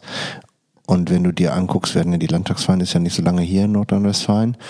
Wenn du dir dann die Verteilung der Altersgruppen ähm, nach politischer Ausrichtung ähm, und Priorisierung anguckst, dann möchte ich jetzt nicht, also CDU ist noch ganz cool, aber ich glaube, die wissen schon, dass da ein ganz Grüner irgendwo um die Ecke kommt, der die Matthirische überholen wird in spätestens zwei Wahlen. Weil dann nämlich die Leute, die grundsätzlich wissen, dass es um ihren Arsch geht, dann auch sagen können, was politisch in Deutschland los ist. Das dürfen die ja heute noch gar nicht. Fridays for Future war ein gutes Beispiel. Da sind ja Leute bei, die dürfen dann gar nicht wählen. Da weiß man, welche Macht die irgendwann mal bekommen. Ähm ich weiß nicht, ob ihr das mitbekommen habt, was da in Amerika passiert ist. Ähm, da gab es genau das. Da gab es die Situation, dass da plötzlich ganz viele von denen wählen durften. Und was da für ein Riesenmarsch, da gab es Märsche, die organisiert wurden, die durchs Land gegangen sind. Ich weiß nicht, ob ihr das gesehen habt. Da gibt es äh, Dokumentationen drüber, da gibt es bei Netflix äh, Themen drüber. Unheimlich faszinierend und das wird hier genauso passieren. Genau, das ist die Frage, ist das eine Chance? Also um, um die Klammer zu schließen, ist es für uns als also, also Ingenieurwesen, Technologie sind wir ja nicht ganz auf den Kopf gefallen hier in Deutschland. Wir haben ja schon ein paar Dinge erfunden. Ähm, Effizienzen, äh, solche Sachen. Ich meine, alle haben gesagt, Tesla macht äh, Volkswagen und Porsche kaputt. Nein, kaputt so. definitiv nicht. Ja, ähm, aber was, jetzt, was du gesehen hast, was in so einer kurzen Zeit, die haben die herausgefordert und gesagt, okay, alles klar, wir müssen unseren Plan doch mal ein bisschen schneller umsetzen. Also kannst, kannst mir nicht erzählen, dass sie das nicht auf dem Schirm hatten. Und jetzt auf einmal hat jede Luxusmarke, äh, baut äh, Porsche schnellere Rennautos als Tesla, obwohl die immer die Nummer eins waren. Jetzt kommt Audi um die Ecke mit ähm, Volkswagen natürlich mit Autos, die in einem ganz anderen Preissegment unterwegs sind. Und Rapsarab kann das auch funktionieren. Also wir können uns dieser Situation da durchaus stellen. Wobei Tesla, muss man vielleicht noch dazu sagen, da, da geht es ja gar nicht nur um Autos wenn man das mal. Nein, die haben ja, noch, ja, haben ja noch diese riesen die haben ja noch diesen App Store, den die es sich ins Auto SpaceX einbauen. und Co. Ja, ähm, das noch, aber selbst Tesla funktioniert, die, die denken ja noch mal eine Stufe weiter. Die, die haben auf diesen Screens kannst du, die werden das öffnen, genau wie den Apple App Store und dann kannst du da die, die Applikationen ziehen Darum und die kriegen darüber noch mal einen riesen Daten. Schub. Genau. Daten, personenbezogene Daten. Ähm, man darf nicht vergessen, dass äh, die äh, Tesla-Modelle oder die, die Autos, äh, die Chassis basieren auf äh, Automobiltechnologie der äh, deutschen 90er Jahre. Ähm, das ist äh, nichts Weltbewegendes. Es geht äh, auch nicht die, die Akkus da drin, die sind äh, auch noch nicht weltbewegend, auch wenn durch die Gigafabriken äh, Tesla da mit Sicherheit äh, weiter oder vorausschauender agiert als manch andere. Äh, es geht um den Vorsprung, den Tesla in Bezug auf die Daten hat. Und äh, das ist etwas, äh, da werden die deutschen Automobilbauer Probleme haben, das irgendwann aufzuholen.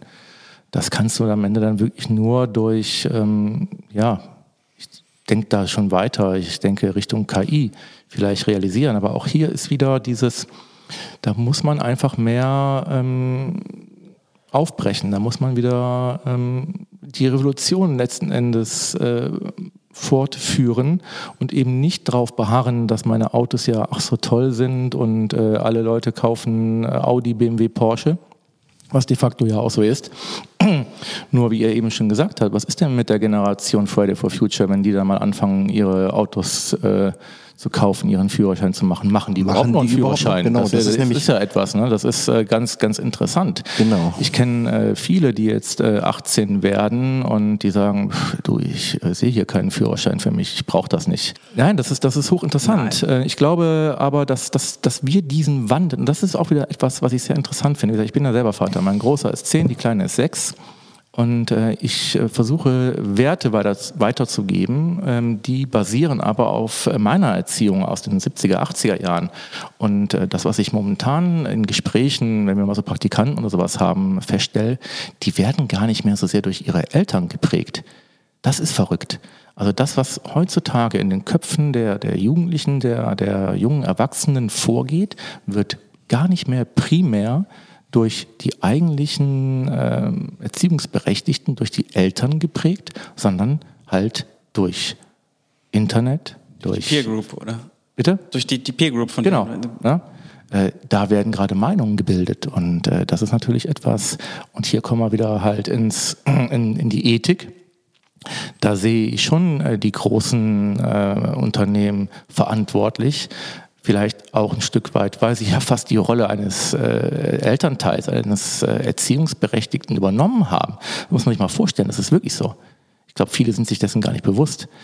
Und äh, dass man da in der Verantwortung ist, vielleicht mal wirklich den Content, den ich da rausbringe, äh, zu sondieren und äh, das ein oder andere Thema Fake News und, und Meinungsbildung halt, äh, ja, darauf auszurichten und zu sehen, wenn ich schon die Daten derer habe, die meinen Dienst nutzen, und ich sehe, hier ist ein 16-Jähriger oder ein 14-Jähriger von mir aus, äh, dass ich ihm auch dann nur entsprechenden Content äh, biete und darüber hinaus vielleicht mal ein bisschen meine Aufsichtspflicht nachkomme.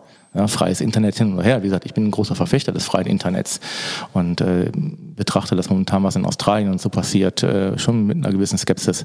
Aber äh, ja, vielleicht sollte man da auch mal drüber nachdenken. Aber das bedarf ja Regulierung am Ende des Tages, weil solange das Kind mit 14, 12, 10, 9 oder 16 das Produkt ist, das liegt dann ist der Profit ja quasi der Antrieb. Und das wissen wir alle, in dem, um philosophisch zu werden. Wir haben ja immer gesagt, so ist die, ist unser Wertesystem und das System, was uns alle am Leben erhält. Also der Kapitalismus, ist der noch zukunftsfähig? Ist eine gute Frage, gerade wenn es um globale Erwerbung, um Runterschrauben geht, um höher, schneller, weiter geht einfach nicht mehr, weil die Ressourcen einfach auch nicht mehr da sind. Ähm, dann ist das System ja auch in Frage zu stellen. Aber Und dann ist halt die Frage, ist so ein, kann also ich gebe dir völlig recht, dass die Verantwortung von großen Unternehmen, die sehr viel Screen-Time bei Kindern einfach einfordern, ähm, und dadurch Profit machen und zwar richtig viel Profit, dass man die in die Pflicht nehmen könnte, Fiktion, ähm, eben einen gewissen Prozentsatz dessen nicht zu nehmen und dafür einfach eine Verantwortung zu übernehmen. Für, aber das werden die nicht machen. Das ist super spannender Punkt. Aber spannender Punkt. Aber schau mal, auf der gleichen Seite, was jetzt gerade in Amerika passiert ist, nachdem Trump äh, die Wahl verloren hatte, hat, haben plötzlich große Unternehmen ähm, die Rolle von, von Regierungen gewisserweise übernommen, um äh, mal so das, was Trump von sich gegeben hat, zu regulieren. Zugegebenermaßen sehr spät, eine Woche vor äh, Amtsaufgabe. Also Sie haben vier Jahre lang äh, großartig davon profitiert. Mhm. Richtig, aber äh, muss sowas denn nicht, das sollte doch eigentlich gar nicht von Unternehmen gemacht werden müssen, sondern das muss doch eigentlich von einer ganz anderen Stelle reguliert werden. Ja, aber nehmen wir jetzt nochmal das Beispiel unserer Kinder. Und ähm, das Problem ist, und das sehe ich halt auch im Freundeskreis meiner Kinder, die äh, Eltern, äh, die mitunter meine Generation ja sind, und äh, eben nicht so, wie ich diese Sonderrolle hatte, äh, mit der Thematik Computerdigitalisierung aufzuwachsen, verstehen überhaupt nicht, was da vor sich geht.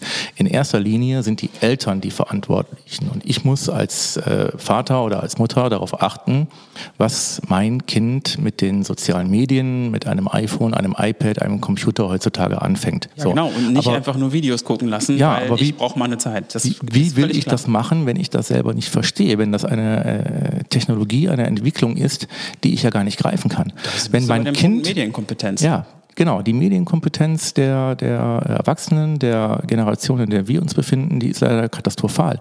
Mir fällt es immer schwer und ich kann das gar nicht fassen, wenn ich teilweise mit, mit Gleichaltrigen oder auch teilweise Jüngeren spreche und äh, Dinge von mir gebe, die für mich völlig selbstverständlich sind und die dann vor mir stehen, große Augen bekommen und sagen, äh, kannst du mir das nochmal genau erklären? Was, äh, ne?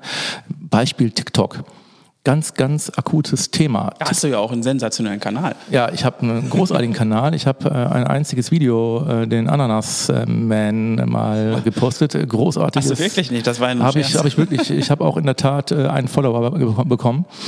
Nein, aber ich ähm, muss mich damit beschäftigen, weil das Thema TikTok ist äh, bei meinem Großen gerade halt aufgekommen. So, mhm. absolut. Die äh, Freunde von ihm haben TikTok.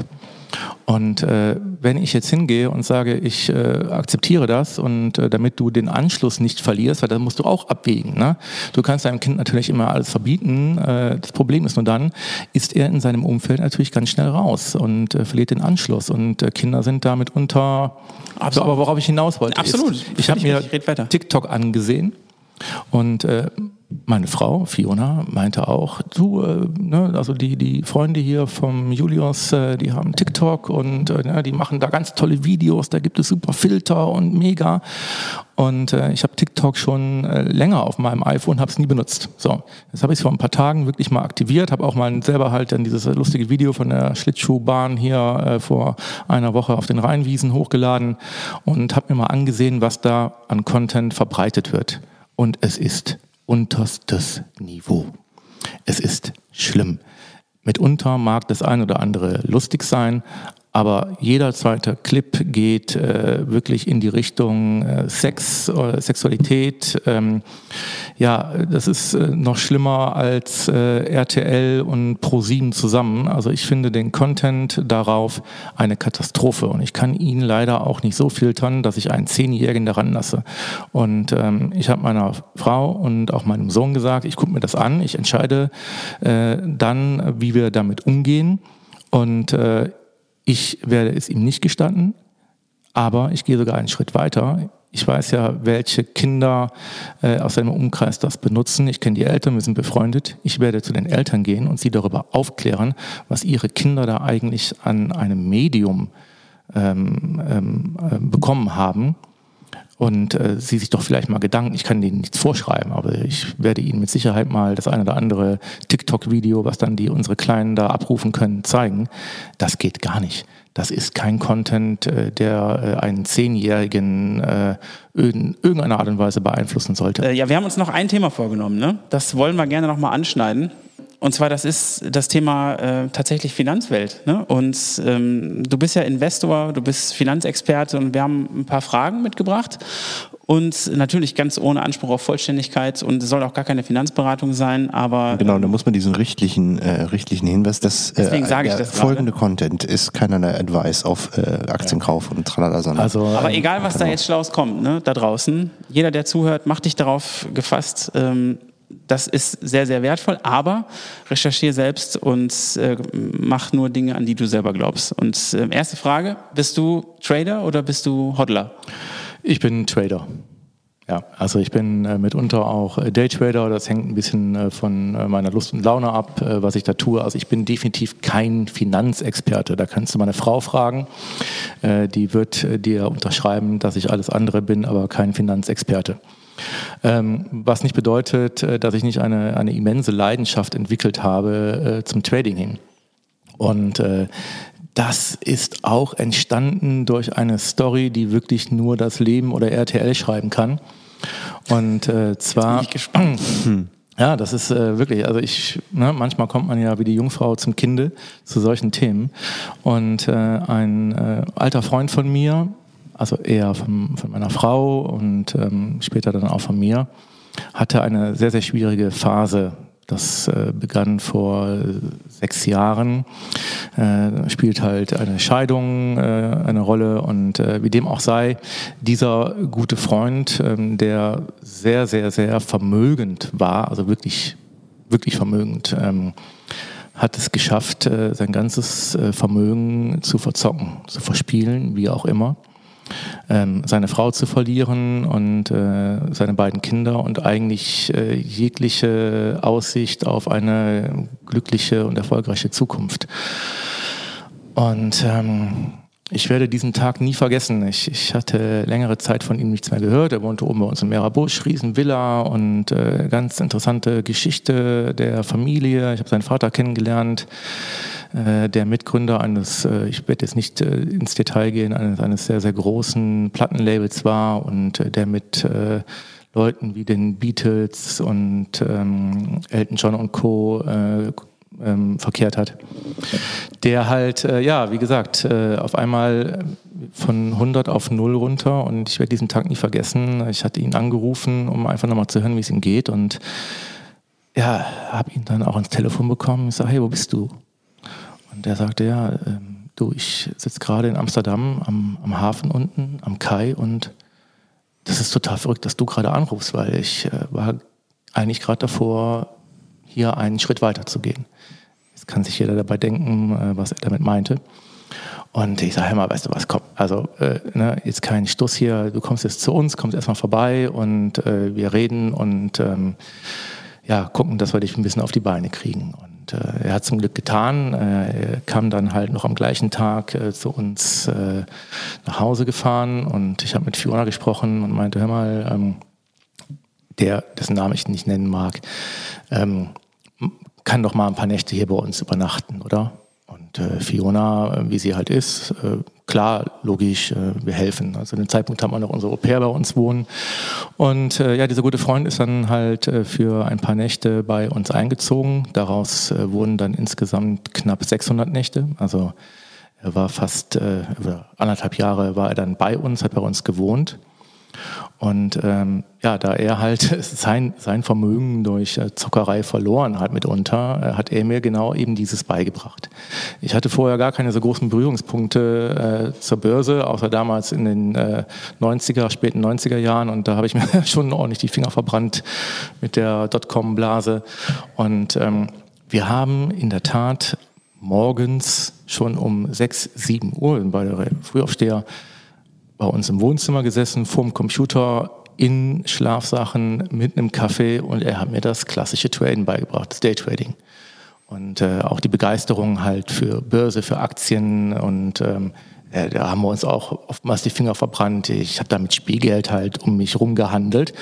Aber daraus ist dann irgendwann eben diese Leidenschaft äh, gewachsen und äh, das mache ich heute noch. Aber wie gesagt, wie ich dazu gekommen bin, diese Story halt mit, mit diesem guten Freund und ähm, das ist halt äh, einer dieser verrückten ähm, Live-Stories, die ich erlebt habe und bin ihm sehr dankbar dafür. Was macht mir heute nach wie vor Spaß, ähm, wobei ich da auch lernen musste, ein Stück weit eine Distanz ähm, zu gewinnen, ja, also nicht mit Emotionen und ähm, er hat da auch, auch viele weise Sprüche von sich gegeben, die ich heute noch beherzige. Und ähm, so ist das Traden für mich mittlerweile ähm, zu, ja, ich würde mal sagen, einem, einem Hobby geworden, das mich emotional aber nicht mehr packt. Und ähm, dafür habe ich auch Lehrgeld bezahlen müssen. Aber am Ende ist es genau das. Wenn du das Ganze etwas geklärter siehst, kannst du auch äh, recht erfolgreich traden. Und da natürlich meine Leidenschaft die Kryptowährungen sind, bin ich mittlerweile eher mit 80 Prozent äh, meiner Investments halt in der Krypto- oder beziehungsweise in der Blockchain unterwegs. Ganz 80 Prozent? Ganz interessant, ja. dass du das sagst. Puh. Weil ähm, ich dich genau äh, darauf ansprechen wollte. Ähm, auf der einen Seite ist es ja super spannend, ähm, zu, zu, bei der Aktienwelt zu verstehen, ähm, wie, das, wie das Spiel funktioniert. Und, ähm, aber es kommt ja immer auf den Zeithorizont an, den man, den man mitbringt. Und da sprichst du natürlich mit der ähm, Kryptowelt und mit der Blockchain etwas an, wo man ja ähm, mit Sicherheit eher langfristig denken muss. Glaube ich zumindest, von dem, was ich so äh, mitbekommen habe. Wenn man jetzt nicht gerade in den Altcoins unterwegs ist, aber Bitcoin ist ja mit Sicherheit etwas, was eher langfristig. Ihr seht mein Schmunzeln gerade nicht. Nee, aber erzähl mal. Also, äh, welche Zukunft haben aus deiner Sicht Blockchain und Kryptowährung? Ja, ich hoffe eine, eine ähm, sehr erfolgreiche und auch langwierige Zukunft, weil hier sind wir wieder bei meinem Credo, äh, dass ich die Blockchain letzten Endes als eine Weiterentwicklung der klassischen Finanzwelt sehe. Ähm, man kann es ja ähnlich wie das, wie das Internet betrachten und ich bin der Meinung, dass die Blockchain nach dem Internet eine weitere große Errungenschaft ist. Und ähm, die, die klassischen äh, Finanz, das klassische Finanzgehabe halt aufbricht und äh, in neue dezentrale Wege führt. Ähm, immer dann werde ich in meiner Meinung bestätigt, dass die Blockchain äh, eigentlich die Zukunft ist, wenn Regierungen, Länder äh, versuchen, das zu regulieren, zu verbieten. Und äh, mit Sicherheit werden sie immer wieder kurzfristig damit Erfolg haben. Das sieht man auch in den Kursen, die ja hochvolatil sind. Ähm, wenn dann wieder mal eine Meldung kommt, dass in New York zum Beispiel jetzt äh, der ähm, Ether verboten wird und äh, das Trading mit Ether oder das Halten von Ether. Und ähm, das ähm, muss einfach die Zukunft unserer Finanzwelt sein. Wir haben uns äh, Jahrhunderte eigentlich ja mit dem klassischen Bankwesen beschäftigt. Ne? Also Banken gibt es ja schon, schon sehr, sehr lange oder Bankhäuser, wie auch immer. Und ähm, ich denke, dass ähm, dieser Zentralismus irgendwie durch die Blockchain halt aufgebrochen werden kann. In welcher Form auch immer ist momentan noch nicht absehbar. Es ist schwierig. Wir äh, agieren äh, mit mittlerweile einem äh, Kapitalvolumen von 1,6 Billionen äh, Dollar, äh, hinter dem äh, ja letzten Endes kein, kein klassischer Mehrwert steht. Aber ähm, das haben wir durch die ähm, ständige, ständige, ständige Gelddruckerei der ähm, äh, Zentralbanken ja auch nicht mehr. Früher war es ja so, dass äh, hinter jedem, äh, hinter jeder D-Mark, hinter jedem Dollar irgendwo Goldreserven als Sicherheit gesteckt haben. Ich bin kein Finanzexperte, das ist nicht meine Welt ja, und ich kann dazu auch nichts sagen. Die genau. kann man ja sehen. Also so. der Goldstandard, der wurde ja irgendwann Anfang der 70er aufgehoben. Richtig. So dass, also für die, die das jetzt vielleicht nicht wissen, aber der Goldstandard war ja eigentlich, dass jeder Dollar mit einem Gegenwert in Gold gesichert war. Ne? Und dass sie dann irgendwann entschieden haben, wir äh, geben jetzt Scheine raus, weil Gold ist ja auch ein bisschen schwer zu tragen und schwer aufzuteilen, bla bla. Ähm, das ist ja super interessant, dass das aufgehoben wurde und das Vertrauen eigentlich nur noch in die Regierung dann da war oder in das Land, dass da schon kein Schindluder getrieben wird. Aber was wir jetzt ja gerade erleben äh, in Amerika und auch hier in, in der EU, ist ja, dass unheimlich viel Geld gedruckt wird, ja, es ist wieder eine, in Umlauf es ist eine Geldschwemme, die vor, äh, ich sag mal, 70 Jahren noch zu einer immensen Inflation geführt hätte und auch damals auch hat. Länger her. Also wenn ich das richtig gelesen habe, dann äh, ist im Moment 80 Prozent der im, im Umlauf sich befindenden Dollarnoten wurden in den letzten zehn Jahren gedruckt. So, das muss man sich mal wegstecken. Das weiß ich nicht, das aber heißt. das ist, äh, wenn es so ist, ist es heftig und äh, deswegen sehen wir ja auch äh, solche exorbitanten Kurse wie bei Tesla und völlig überbewerteten Unternehmen, wo einfach der Realwert fehlt. Ne? Also ich, ich habe da nichts mehr Greifbares. Ich habe natürlich auch gerade bei der Digitalisierung wenig Greifbares, insofern ich nicht mit irgendwelchen harten äh, Waren handeln kann. Und ähm, das Gleiche ähm, wiederholt sich jetzt gerade zum Beispiel, wie ich gesagt habe, mit dem Tether, der halt äh, als sogenanntes Stablecoin eins zu eins den Dollar nachbildet. Ne? Also wenn der Dollar halt äh, bei, also bei einem Dollar hast du einen Täter und äh, da ist es halt jetzt aufgeflogen, weil äh, die Herausgeber gesagt haben, äh, wir haben wirklich für jeden herausgegebenen Täter haben wir, also für diesen Stablecoin, haben wir auch wirklich einen Dollar quasi auf der Bank liegen, äh, was de facto wohl nicht so ist. Da wurde heute auch ein Urteil gefällt. Ich habe es jetzt noch nicht gelesen, weil ich mich hier die ganze Zeit in irgendwelche Gespräche verwickelt. Ähm, ich habe nur kurz einen Headliner gesehen, der da sagt, dass äh, die Herausgeber da wohl mit einem blauen Auge davongekommen sind. Also was wir da jetzt gerade schaffen, hat mit der Realwirtschaft natürlich herzlich wenig zu tun. Ne? Also äh, das, das äh, steht in keinem Verhältnis. Und ich stelle mir mal die Frage jetzt, was passiert, wenn jetzt wirklich alle, die irgendwelche Kryptowährungen halten, die auf einem Schlag verkaufen. Und du hast keine neuen Käufer dafür. Also das, die Dinger werden einfach verkauft, werden von, einem, von einer Kryptowährung zu einer Fiat-Währung umgetauscht, in Dollar, in Euro, wie auch immer. Wo kommen die ganzen Euros und Dollars her? Die Frage ist ja, ist das überhaupt eine Möglichkeit, die, die in, äh, in Betracht gezogen werden kann? Kann das passieren? Weil viele Leute, die in, zum Beispiel in Bitcoin investieren, die sehen darin ja einen langfristigen Wertspeicher, der dezentral ist, der, ähm, der digital ist, der ähm, der eigentlich nur, da kommt ja dieses Hoddeln her, nur gehalten wird, ähm, die gar kein Interesse daran haben, den irgendwann zu verkaufen. Die, jetzt können Regierungen ja hingehen und sagen, wir regulieren, wir versuchen das, verbieten können sie es ja nicht. Also sie können versuchen, das zu regulieren, die können vielleicht hingehen und sagen, wir machen jetzt andere Steuern und ähm, machen, heben diese wie heißt denn das nochmal, diese Verwahrungsfrist da von einem Jahr heben wir auf, machen genau. das wie bei den Aktien, ist sofort, oder die, die ähm, sagen, unrealisierte Gewinne werden versteuert, bla bla. Da gibt es ja ganz viele Möglichkeiten, die entstehen können. Nur dadurch, dass der Bitcoin selbst ja so wie er ist, also so wie er kreiert wurde, nicht reguliert werden kann, weil er dezentral ist. Ich glaube, ohne da jetzt zu nerdy zu werden, aber ich finde das super spannend, dass, ähm, dass da einfach die Möglichkeit nicht besteht, ähm, über 21 Millionen Bitcoins zu kommen. Wir sind jetzt irgendwie bei 19 Millionen oder was und bis Wir zum Jahr 21 ja. irgendwas äh, wird der letzte Bitcoin gemeint. Da ist ja ein, ein Cap drüber, da ist ja Ende. Und ähm, alles, was limitiert ist, hat ja einfach einen Wert. Also entweder erreichen wir die Wertsteigerung durch äh, die Nachfrage, die auf der einen Seite da ist, oder halt durch Verknappung. Und äh, in dem Fall beim Bitcoin kommt halt äh, beides zu Trage und ähm, hier ist halt auch die Frage, ne, wohin äh, kann der Bitcoin gehen? Ich habe immer ein Ziel von 100.000 Dollar ausgerufen, ähm, Ende diesen bzw. nächsten Jahres. Ähm, ist immer schon bei 60 gewesen. Äh, ich würde das sogar revidieren und auf 250 gehen. Es kann sogar eine Million äh, wert sein, wenn die entsprechende Nachfrage und, äh, wie gesagt, die Verknappung da kommt.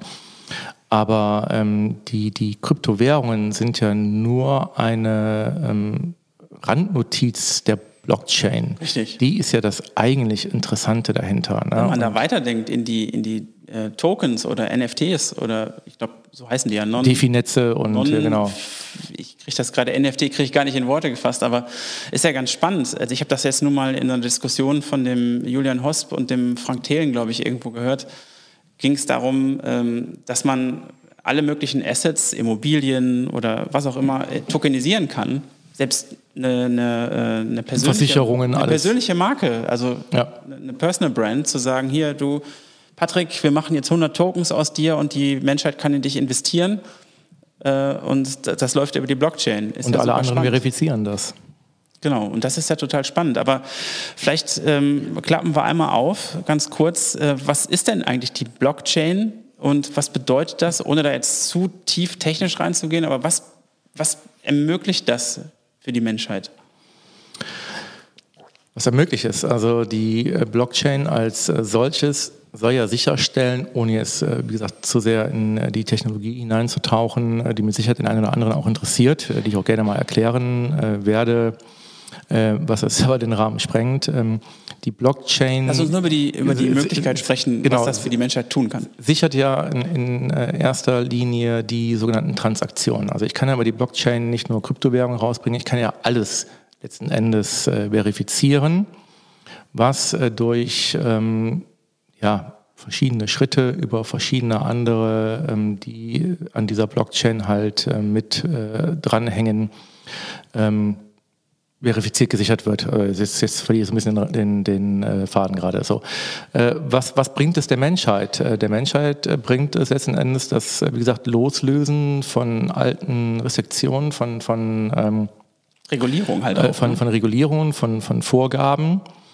Ähm, das kann mitunter auch äh, gefährlich werden. Ne? Also wenn nichts mehr reguliert wird, herrscht ja am Ende Anarchie.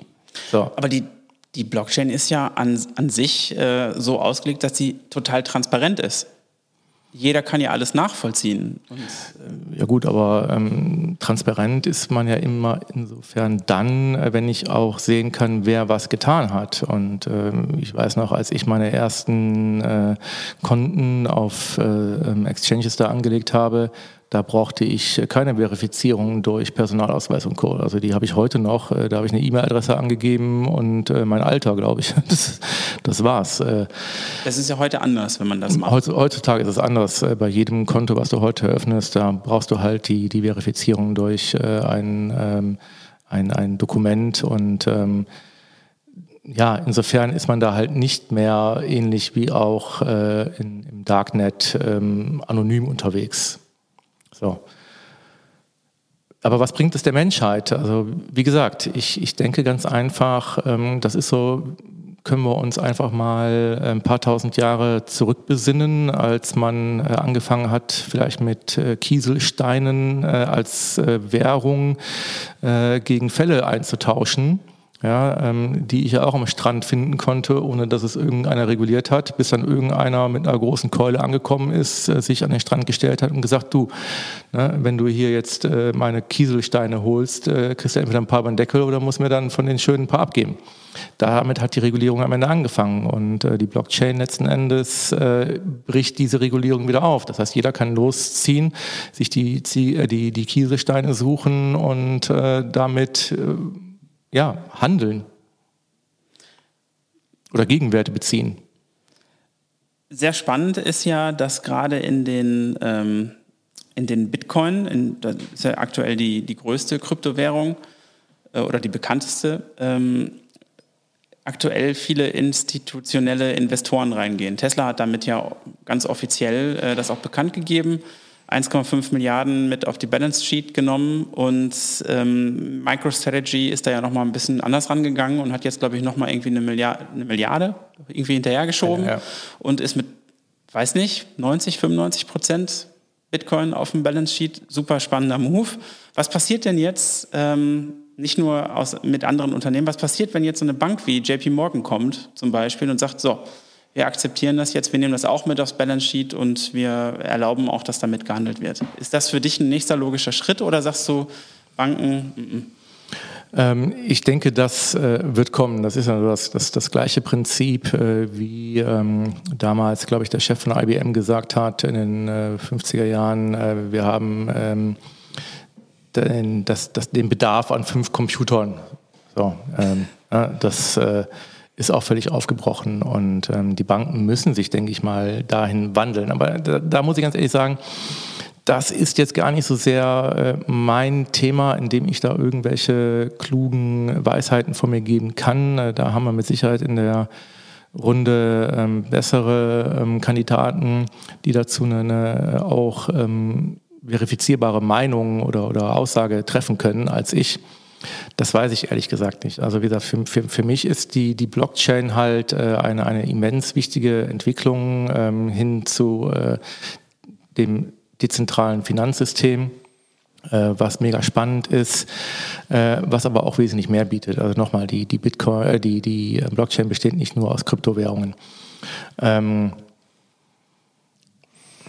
aber eine Frage zu diesem Tesla-Move. Also für mich ist das eine Farce. Ja, genau. Das ist eine Farce. Also der hat doch, der hat doch auf den, der hat doch quasi Short auf den Bitcoin irgendwas gewettet, oder? Also oh, erst zu sagen, also ich glaube, auf den Elon Kurs anderthalb Milliarden draufzusetzen und er hat genug Spielgeld, um so einen Scheiß zu machen. Elon Musk ist, ähm, ich glaube, wir wissen alle, dass der, ich sag jetzt mal einfach, was mir frei dazu einfällt. Der Typ ist ja einfach ein sehr visionärer Mensch, der ist aber auch gleichzeitig ein ziemlicher Internet-Troll. Und das meine ich jetzt gar nicht, Nerd. das meine ich gar nicht despektierlich, sondern der hat äh, verstanden, ähm, wie man, ähm, wie man Twitter nutzt, um äh, natürlich auch seinen Vorteil daraus zu ziehen. Aber ich glaube, das sind genau die Menschen, wir haben ganz am Anfang darüber gesprochen, als du im Valley warst, ähm, was da für visionäre Menschen unterwegs sind. Der ist einer davon. Der denkt äh, ganz viele Schritte voraus. Der hat natürlich geschafft, ähm, mit diesem Move, den du gerade sagtest, ähm, dass der Kurs in die Höhe geht. Das war ja auch klar, dass das passiert. Ja, aber er hat ihn ja selber dann auch rasiert. Also ähm, viele, Das ist ja das, was mich wundert. Also der hat ihn das hochgepusht und dann hat er gesagt, naja, ist ja überbewertet, tralala. Bill Gates Ja, springt hat er auf seine gesagt? Seite. Hat er das gesagt? hat er Oder gesagt, ja. Hat er gesagt. Oder hat er, oder hat er LOL hinterher geschrieben? Nein, also f- viele sind ja mittlerweile der Meinung, dass er da so ein bisschen seine, seine Macht, seine Stellung missbraucht, äh, indem er solche Tweets äh, von sich gibt. Ähm, natürlich kann man jetzt auch darüber mutmaßen, fachsimpeln und äh, wieder mal so dieses Thema Ethik hervorbringen oder Verantwortung. Ähm, hat er eine gewisse Verantwortung in der Position, in der er ist? ähm, mit dem, was er von sich gibt. Und äh, ja, finde ich schon auf der einen Seite, aber ist er auch jemand äh, frei Schnauze. Er hat sich ja nun oftmals auch mit den unterschiedlichsten Institutionen angelegt und ähm, mein Gott, äh, lass ihn machen und, und, und äh, wenn dann die Hoddle-Gruppe da äh, einfach aufspringt und äh, dann anfängt, alles, was er da äh, bei Twitter von sich gibt, ähm, ja, wie die Lemminge quasi äh, nachzuverfolgen, nachzukaufen. Äh, ne? ich, dieser, was der Mars-Coin zum Beispiel, ne? der twittert da irgendwas über den Mars-Coin, den könnte man auf den Markt bringen, dabei gab es schon einen und auf einmal schießt dieser Mars-Coin da äh, äh, ein paar Minuten ist ja eine später. App so, ne, extra. Äh, ich glaube, die heißt äh, Elton Tweets oder so. Und das ist quasi Finanzadvice, kriegst du einen Alert. Also wenn der irgendwas, irgendwas Ja, Traderhaftes Äh, tweetet, dann kriegst du einen Alarm, dass du es kaufen Ja, aber kannst. ganz ehrlich, War lass, gut. Ihn, lass ihn doch. Lass ihn das doch machen. Ich ist muss es ja, Entertainment. nicht, ja, eben, es ist Entertainment. Ich muss es ja nicht mitmachen. Deswegen haben wir ja auch gerade ganz am Anfang gesagt, selber recherchieren ist immer ganz Genau. gut, eine eigene Meinung bilden und wenn man dran glaubt, kann man es ja machen. Aber der Mann polarisiert und Total. ich finde gut, was er macht und so verrückt er auch sein mag. Aber Tesla ist jetzt nicht da, wo sie gerade stehen, wenn er nicht der wäre, der er ist. Und äh, das, genau. ist, das ist halt äh, ne, die, die Quintessenz daraus. Und was er gemacht hat, ist ja, also nehmen wir mal an, der glaubt an die Blockchain wie du und ich oder an Bitcoin. Das ist ein, das ist ein Thema, das ähm, hat eine sehr hohe Relevanz. Wenn er jetzt aber hingeht und sagt so, ich, ich glaube daran und ähm, ich investiere jetzt, oder er hat ja gar nicht investiert, das war ja Tesla, das entscheidet er ja auch nicht ganz alleine, da sind ja noch ein paar andere, die mitentscheiden. Aber wenn die das machen, dann ist das doch völlig legitim. Das ist eine Entscheidung, die wird da ja getroffen und entweder ziehen da andere Unternehmer nach. Das ist für, für, für das eine Unternehmen wie zum Beispiel Facebook leichter als jetzt für Apple. Apple hat da vielleicht noch ein anderes Gremium sitzen. Die Werte sind auch anders. Ja. Aber ähm, nichtsdestotrotz ist ja ähm, die, die Idee in äh, so etwas, und die reden, die reden ja jetzt nicht über 100 Prozent, das ist ja ein Bruchteil von deren Balance Sheet. Also wir müssen aber auch differenzieren und äh, ich, ich glaube nicht äh, im Besonderen an den Bitcoin, sondern ich äh, bin ein großer Anhänger, Verfechter und äh, auch Glaube an die Blockchain als Technologie dahinter, als solches, äh, die noch, äh, da werden wir uns noch alle wirklich äh, die Augen reiben, vieles äh, in Zukunft verändern wird und, und äh, für uns auch äh, bereitstellen wird. Ähm, wie gesagt, äh, Kryptowährungen daraus äh, sind halt nur ein äh, Begleitprozess, ähm, der spannend ist und äh, in den ich gerne investiere. Und ich glaube auch daran, ja, dass der Bitcoin oder andere Kryptowährungen die Möglichkeiten haben, äh, in den nächsten Jahren Zehntausende von Prozent an äh, Kapitalzuwachs zu erlangen oder an, an Wertzuwachs. Äh, ich weiß aber auch aus eigener Erfahrung, dass der morgen wieder bei 1000 Dollar stehen kann. Das, äh, oder dessen muss man sich äh, im Klaren sein. Ne? Also wenn ich jetzt gerade hingehe, das ist wieder so dieses Typische. Ne? Äh, 2018 war der eine Crash, so, dann war jetzt zwei Jahre lang Ruhe. Der Bitcoin, äh, ne, der fluktuierte so ein bisschen rum, ne, 10.000 Dollar, dann mal runter auf 4.000 im Februar letzten Jahres mit dem Beginn der Corona, ähm, ich mag es gar nicht mehr Krise nennen, der Corona-Situation. Und äh, na, jetzt ist er auf einmal auf 60.000 hoch, natürlich durch ähm, Aussagen wie von einem Elon Musk, äh, durch äh, Aufkäufe anderer sogenannten Whales, äh, die da äh, dann auf einmal große Dinge kaufen und äh, die Kleinanleger sich darauf stürzen. Aber wir haben ja, wie gesagt, eben durch äh, GameStop auch gesehen, welche Macht äh, diese kleinen Anleger haben, diese neue Generation an Investoren. Und ähm, das Ganze ist mit einem gewissen ja, mit einer gewissen Vorsicht äh, zu genießen und äh, wenn man den Luxus hat, das aus einer gewissen Distanz dann halt auch zu betrachten und zu sagen, okay, ähm, ich weiß noch, wie gesagt, da, da werden jetzt wahrscheinlich einige mit den Ohren schlackern. Meine ersten Bitcoins habe ich gekauft für 300 Dollar. So, die habe ich dann aber auch schon äh, wieder äh, verkauft und wieder nachgekauft. Also ich kann mittlerweile gar nicht mehr berechnen, wo der Durchschnittskaufpreis beim Bitcoin bei mir liegt. Ist doch völlig egal. Aber das ähm, ist ja eine gute Strategie. Ja, aber ich halte den, ich, ich halte ihn. Ja. Und äh, ich, klar würde man, ich wäre nicht so vermessen zu sagen, wenn der auf einmal auf Null runterknallt, würde ich mich nicht ärgern, dass ich nicht irgendwo dann mal was verkauft habe. Ähm, ich befinde mich da halt in einer Position, wo ich einfach sagen kann, äh, ich würde dadurch nichts mehr verlieren. Das ist halt äh, eine komfortable Ausgangssituation. Und natürlich würde es mich ärgern, äh, wenn der Bitcoin auf 100.000 geht und äh, ich ihn weiterhalte und am nächsten Tag ist er bei 500 Dollar. Äh, Aber wie realistisch ist das? Das hat mit Realismus nichts mehr zu tun. Das gewinnt eine Eigendynamik, die teilweise nicht nachvollziehbar ist. Ne? Warum ist die Volatilität bei den Kryptowährungen so gigantisch, dass die an einem Tag wie gesagt, es geht ja nicht nur um Bitcoin. Ne? Ich betrachte oder beobachte ja eigentlich einen Großteil der auf dem Markt befindlichen Kryptowährungen. Und da gibt es Coins, ähm, Altcoins, äh, die an einem Tag 3.000, 4.000 Prozent nach oben schießen, also von 0,0005 äh, Dollar auf einmal dann ein paar tausend Prozent nach oben, nur um am nächsten Tag um 100 Prozent zu fallen. Mhm. Und das ist auch so eine sehr treffende Aussage, die ich übrigens auch durch diesen äh, Freund, durch diesen Hausbewohner mitbekommen habe. Ne? Also Tim, sei dir immer bewusst, die Kurse können um mehrere tausend Prozent steigen, aber immer nur um 100 Prozent fallen. Ist ja schon mal gut, das ist ja kalkulierbares das ist, Risiko. Ist, ist eine Erkenntnis, ne? Also wie gesagt. so.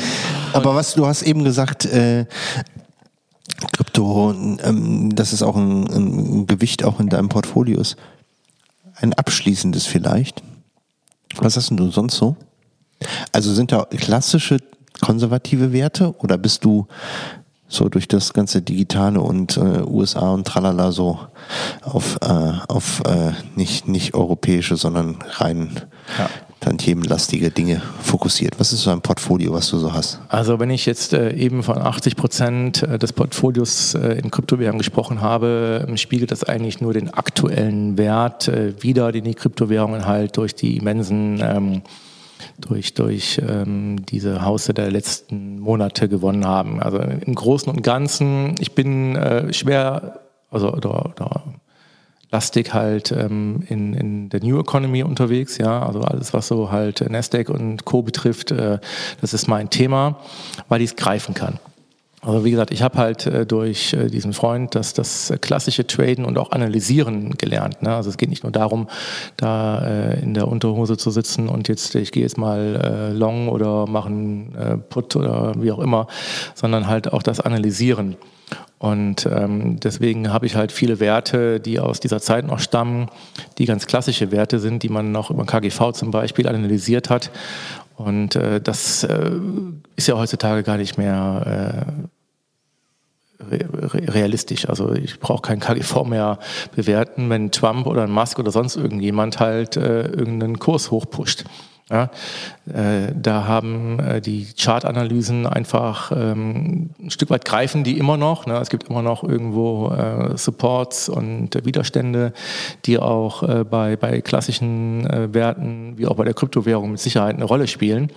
Aber wie gesagt, es muss nur ein Faktor. Eine, darf ich da eine Zwischenfrage stellen?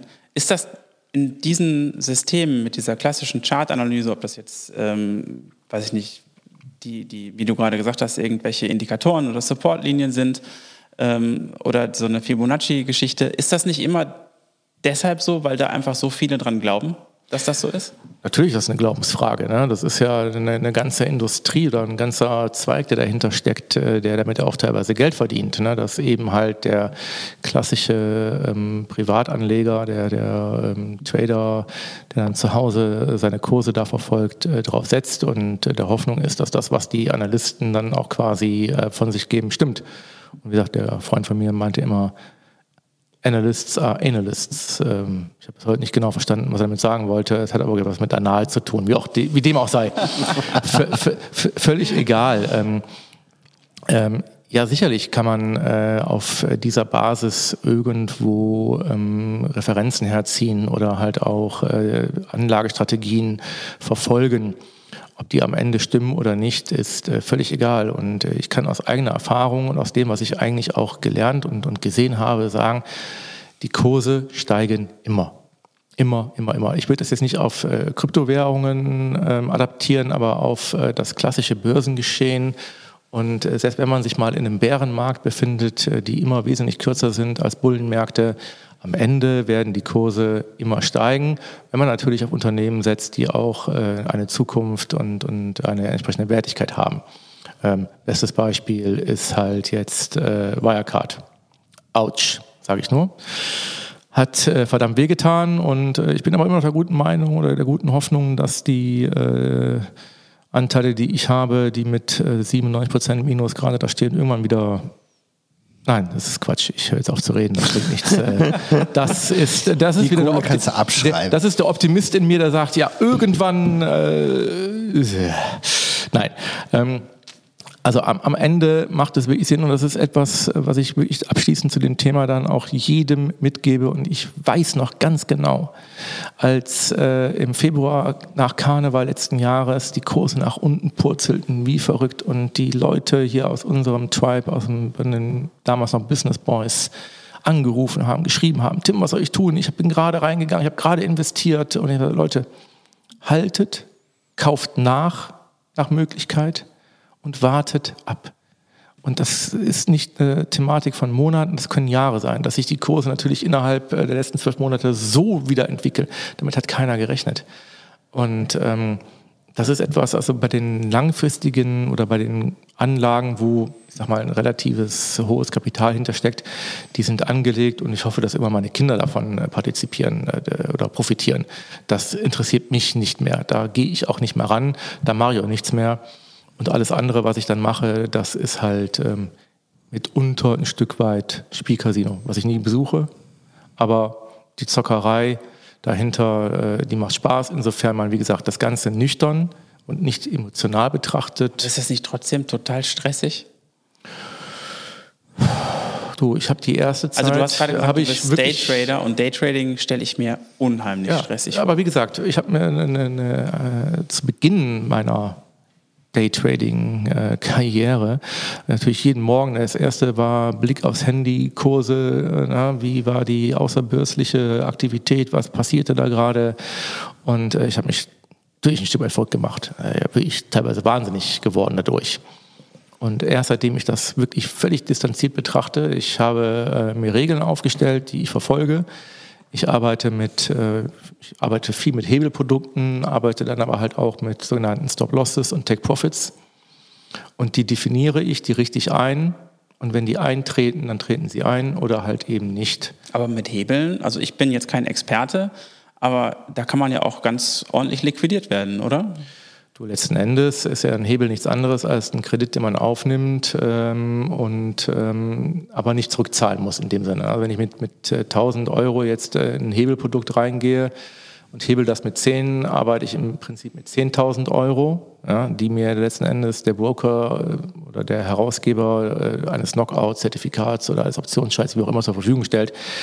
Und äh, ich bin aber natürlich genauso schnell raus. Ne? Also der geht auch nicht ins Risiko, sondern äh, wenn dann halt der entsprechende ähm, Knockout erreicht wurde, dann sind die 1000 äh, Euro halt schneller futsch, als wenn du ohne Hebel arbeitest. Du kannst natürlich dadurch auch gewinnen, wie gesagt.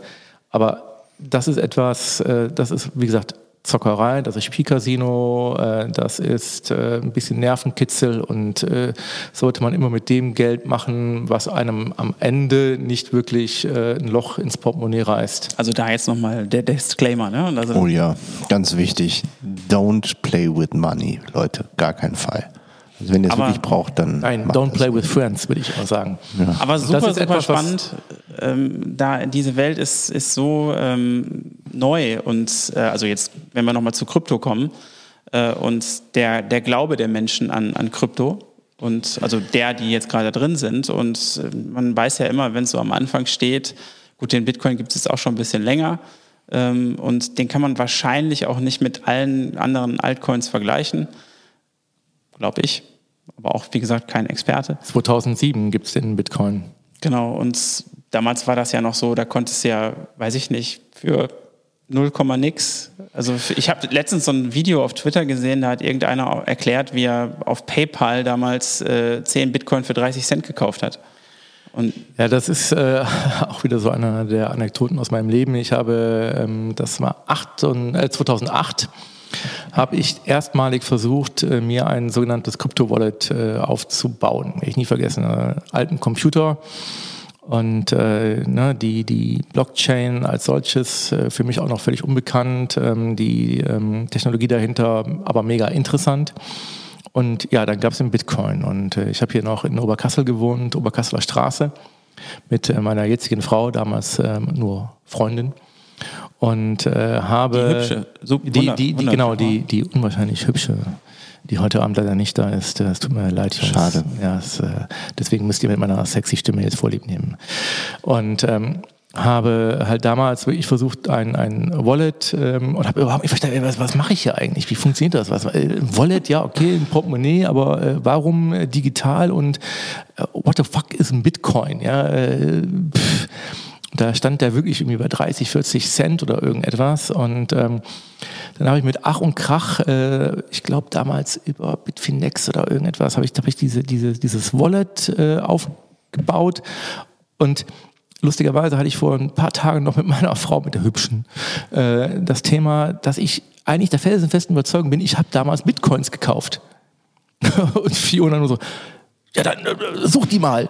Ich sag, äh, bei aller Liebe, ich kann sie nicht mehr suchen. Erstens existiert dieser Computer nicht mehr, der ist äh, schon lange Schrott. Und äh, ich weiß gar nicht mehr, ob ich das überhaupt gekauft habe. Ich, ich kann es nicht mehr nachvollziehen. Vielleicht ist es momentan auch nur so ein bisschen äh, Wunschgedanke, dass ich es damals gemacht habe.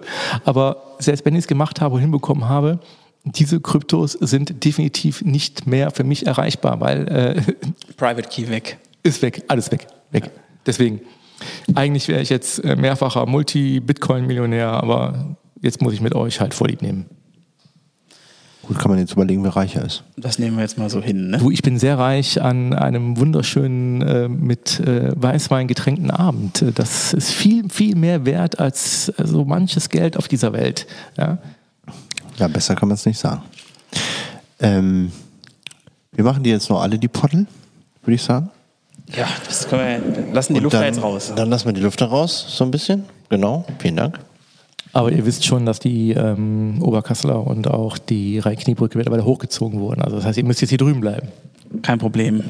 Wir haben ja alle hier gewohnt, wir wissen ja, wie das hier Genau, ist. wir kennen die Hut. Ich, ich kenne die Alles Ecken. gut. Wollte ich gerade sagen, das ist easy. Ähm, danke für die Insights. Krass, also wir sind Sehr, ganz sehr schön gerne. Äh, eskaliert auf dem einen oder anderen Thema. Also ich muss ja nochmal betonen, äh, dass ich ja mit äh, einer gewissen Nervosität hier in den heutigen Abend hineingestartet bin. Also ich habe wirklich mir im Vorfeld auch äh, viele Gedanken dazu gemacht, was erzähle ich, worüber kann ich reden, kann ich überhaupt reden, ähm, brauche ich Wein und ähm, was mache ich, wenn mir Fragen gestellt werden, die ich überhaupt nicht beantworten kann. Und ich muss sagen, das flutscht hier wirklich durch äh, wie was flutscht denn gerne so durch? Keine Ahnung. Ihr merkt jetzt gerade, der.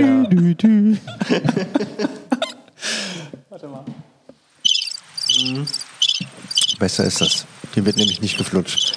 Also, Jungs. so, wir machen hier weiter. Liebe Leute, bleibt uns treu, Bleibt uns gewogen. bleibt uns gewogen. Es war sehr, sehr schön. Nochmal einen wirklich herzlichen Dank an Patrick und Anjan. Ihr habt das erstens großartig gemacht. Ihr habt mir die Angst, die Nervosität genommen und äh, ich hatte am Ende so viel Spaß und ich könnte im Prinzip noch viele, viele Stunden weiterreden über die verschiedensten Themen, über Ethik, äh, was ist für uns wichtig, wie gestalten sich zum Beispiel unsere Innenstädte. Auch ein großes Thema, äh, das mir sehr am Herzen liegt. Was machen wir, die, die mit der Digitalisierung am Ende ja ihr Geld verdienen, die äh, damit weiter wachsen und äh, auch eine gewisse Verantwortung denen gegenüber haben, die vielleicht momentan noch nicht davon profitieren können. Was geschieht mit unseren Innenstädten? Können wir irgendetwas schaffen, was nachhaltig ist, was eine was, was werthaltig auch ist und äh, die, die Old Economy nicht äh, völlig vergessen. Aber das machen wir dann in, in dem nächsten Podcast. Perfektes Schlusswort. So sieht's aus. Wir sagen danke, wer bis hierhin gekommen hat, äh, wer bis hierhin gekommen ist, herzlichen Glückwunsch und äh, wir sagen danke. Bis dann. Bis bald. Ciao. Bye.